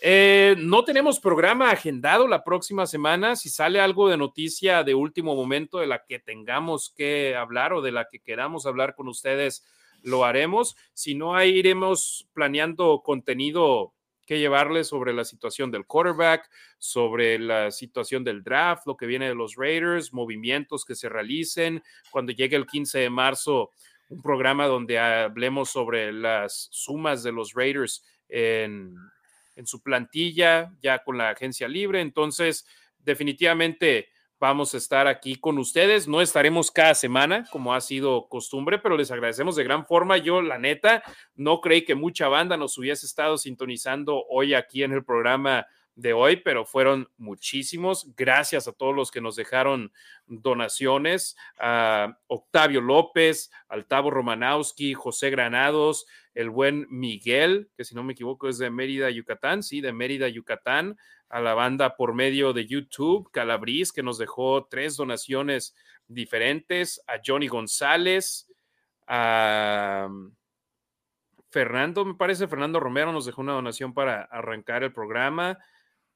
Y también acá, Fernando Romero, Marco Álvarez, eh, gracias a toda la banda que nos ha apoyado de gran forma a lo largo de esta campaña 2022. Estaremos continuando con ustedes como Vicente Fernández, mientras nos sigan apoyando, nosotros estaremos acá con ustedes en la Nación Raiders. Síganos en las redes sociales, arroba los Raiders Info en Twitter a Demian, arroba Rasgit al buen Ricardo en Instagram y en Twitter, a su servidor y amigo Harry Ruiz, arroba la Nación Raider, Facebook, Instagram, Twitter, Twitch, YouTube. Sigan a la Nación Raider en todas las plataformas digitales mi cuenta personal en Twitter, arroba Harry Ruiz, en Instagram, arroba Harry-Ruiz. Ahí estaremos eh, publicando lo que salga del conjunto negro y plata y cuando haya tema importante del cual hablar, estaremos aquí con ustedes y si no, ahí estaremos. Eh, y tema importante, Demian dice Jared Carr, el número cuatro, así, es. Eh, Mahabra Adenip, saludos hermanos Raiders, por supuesto, saludos ah, para. Es el papá de Alexa Lima y de Cristian Lima. Saludos, señor. Abrazo, don Abraham. Por Taguanatos, ¿no? También. Un fuerte abrazo a él que acá nos está sintonizando, a todos los que nos han visto a lo largo de esta campaña 2022. En serio, muchísimas, muchísimas gracias. Gracias por habernos llegado, ayudado a llegar a mil suscriptores en YouTube. Ya podemos monetizar el canal y gracias por siempre estar al pendiente con nosotros. Esto es por la Nación Raider para la Nación Raider. Ricardo Villanueva, mi hermano, muchísimas gracias. Harry, como siempre, muchas gracias por la invitación, gracias por otra temporada. Nos vamos a seguir viendo, pero pues sí, de alguna forma este es el último, porque ya fue el último partido de los Raiders. Y también muchas gracias a todos ustedes, gracias Demian, gracias por todas las experiencias. La verdad es que sin ustedes pues no estaríamos aquí, no tendríamos quien nos escuchara o nos viera, aunque estemos tan feos. Muchas gracias y pues aquí vamos a seguir. Gracias por todo. Es lo que digo, yo tengo la cara perfecta para la radio, pero a ustedes por alguna razón nos, les gusta ponernos en sus pantallas. Jorge Maya me mandó una foto que nos estaba viendo en, su pantalla gigante. Eh, Anabel nos mencionó en persona, Demian, que se ponen ella y su esposo a vernos en su pantalla en las noches y luego aparte nos ponen el celular. Ekman eh, también. El buen Ekman también. Ahí nos mandan fotos de que nos están viendo en sus televisiones y digo, caray, algo hemos de estar haciendo bien para, para recibir tanto cariño de nuestra banda. Vemos nuestros números y decimos, caray, no tenemos forma de agradecerles por su apoyo cada programa, ya sea en martes, en miércoles, en jueves, en la radio los viernes. La neta, muchísimas, muchísimas gracias. Obviamente no estaremos de regreso tan seguido, Demian, pero cuando haya algo de aquí, aquí de qué hablar, nos ponemos en contacto, ¿no? Así es, yo quiero dar las gracias primero a Derek Carr, quien por todos los colores como un gran Raider. Los resultados no se dieron como nos hubiese gustado, pero, pero sí creo que, creo que lo hizo y, y estaba orgulloso de la organización. Y ahorita que regrese Harry, termino. Pero también gracias, gracias a toda la gente que está, que está aquí, que nos ha estado apoyando. Ah, ya, ya vi, ya vi qué fue a hacer. A lo que fue. Eh, gracias a toda la gente que, que, nos ha estado apoyando. Gracias. Ah, yo lo voy a agarrar en descuento. pues sí. Chido. No te escuchas. Estás, en mute. Estás en mute. Perdón, ah, este es uno de los de juego con las mangas raras por, los, por las sombreras. shoulders. Ajá, pero sí, acá también yo tengo mi jersey de Derek Carr. Mendigo, ojalá algún día me lo firme. Me imagino que este, se va a ir a Las Vegas, ¿no? Ya después de que se retire. No, pues a Fresno. no, a ¿dónde está? En Bakersfield. Bakersfield está sus hermanos, ahí están. Pues si algún día se pone a firmar autógrafos en una tienda o algo, ahí voy a, este es el, de la temporada, de la última temporada de Oakland, con el parche del, 60 aniversario. Entonces, yo también, acá tengo mi. Nos lo saludas, por favor, cuando lo veas, Harry. Todavía tiene la etiqueta. Bien, está bien. No se le he quitado porque, nada, este jersey no me lo va a poner. ¿Sabes cuál otro jersey tengo igual de estos? Khalil Mack. Ah, bien. Entonces, ese de Khalil Mack lo voy a ir a sacar de mi bodega y ojalá me lo pueda firmar durante el fin de semana del Tazón de los Profesionales. Ah, chido. Ojalá. Dedos cruzados. Ojalá, y se arme. Bueno, pues yo les decía, Harvey, cuando te levantaste, sí creo que Derek Carr fue un gran Raider, eh, no necesariamente en los resultados como nos hubieran gustado, pero creo que portó bien los colores y siempre quiso estar ahí con la organización. Pero eh, la temporada no fue como nos hubiese gustado, creo que tenemos más expectativas yo les puedo decir que para mí la temporada fue de lo mejor. Fue de lo mejor por estar, por vivirla con ustedes, con toda la gente que nos ve cada semana. Eh, con ustedes, eh, Ricardo, Harry, por platicar, compartir, poder sacar mis frustraciones, mis pensamientos y bueno, y viví, no sé, no, no, no puedo decir ni siquiera fue un sueño, eh, con algunos lo he comentado, creo que lo comenté contigo, Harry, porque ni siquiera me imaginé alguna vez narrando o soñé con narrar un juego de Raiders. Eh, ¿Por qué? Porque no me gusta hablar en público, nunca creí que lo pudiera hacer, o sea, no me pasó ni por la, ni por la cabeza, pero, pero lo pude hacer gracias a toda la gente que nos apoya, gracias a Harry, quien confió en mí, y la verdad para mí mi temporada fue de lo mejor. ¿eh? Sí, no, Sí, nos ya quitando el resultado es los resultados. Yo siempre la temporada de fútbol americano y hombre, si antes yendo a uno o dos juegos por temporada en Oakland era la mejor época del año, porque luego el resto de la temporada, en, cuando vivía en El Paso, era pasármela los domingos con mis amigos en el bar de los Raiders, con el club de fans de los Raiders, el Texas Hardcore Raider Booster Club. Saludos a toda la banda allá en El Paso. Era convivir con la familia. Acá en Las Vegas era diferente, veía los partidos en la pantalla, pero caray, ¿qué me tocó? 2018, 2019 y luego a partir del 2020 he estado trabajando en, los juegos. Y ahora 2021 y 2022 es prácticamente un fin de semana, sí, uno no, de poder ir al estadio y convivir con la raza. Demian, tú viste mi rutina de eh, preparación, tú viste mi rutina de llegar al estadio súper temprano y, e instalar el equipo y luego salirme al tailgate, convivir con la banda en el tailgate. Este año la bendición de poder entrar al campo previo al partido y convivir ahí con más, más raza, después trabajar Mucha gente cree que nada más es el partido, Demian, de llegar, sentarse, narrar un juego, mucho más que eso. Lo, comentábamos aquí, yo, los que nos siguen desde hace muchos saben que me vine porque estudié una maestría en deportes y, les digo, es muy pesado y la gente, es, muy padre que anuncian los juegos de Navidad de, de la NBA y el juego de Thanksgiving de Raiders, bueno, pues alguien nos tiene que trabajar y es llegar desde las 8 de la mañana, levantarte desde las seis y media y terminamos a, a la medianoche. sí, no, y, y, esa noche no escribí mi artículo en el estadio, pero normalmente es una hora previa al juego, una hora posterior al juego, tres horas del partido, esas son cinco horas. Después me aviento. trabajo, pero llegas antes. exacto. Y luego una hora grabando el video que grabamos tú y yo, editarlo, subirlo al internet, luego una hora escribiendo el artículo que subimos al sitio de internet de los Raiders, que otra gran bendición que me tocó hacer este año, pero todo ese trabajo lo hago y lo hacemos por ustedes, Raider Nation. Sinceramente, yo ese es, ese es mi objetivo, traerles el mejor producto posible en español sobre los malosos. Y la verdad ha sido un honor, un honor enorme que el equipo antes de que empezara la temporada me pidiera escribir artículos en español de los Raiders para su sitio de internet. Ya no se están traduciendo los artículos como en años anteriores de gran gente como Rachel Goosen y Diva Edwards que hacen un gran trabajo de contenido en inglés. No, ya ahora los estamos escribiendo en español y eso no solamente es un honor, sino una obligación eh, de traerles a ustedes el mejor contenido posible y Demian vio cómo, cómo me esfuerzo acá cuando, cuando estuvo por acá en Las Vegas. La transmisión fue un honor enorme que los Raiders, después de esos tres partidos que trabajamos Demian y yo, me hablaran a sus oficinas y me dijeran, hey, tomamos la decisión de que tú narres los cuatro cuartos de ahora en adelante. Y hombre, qué mejor manera, dos partidos después pasa lo de Chandler Jones y mucha gente, oye, ¿planeaste esa narración o hiciste esto? Le digo, no planeo nada de mis narraciones de ese tipo, me preparo. Me preparo y tengo datos listos, pero ¿cuándo carajos pensábamos que iba a suceder algo así?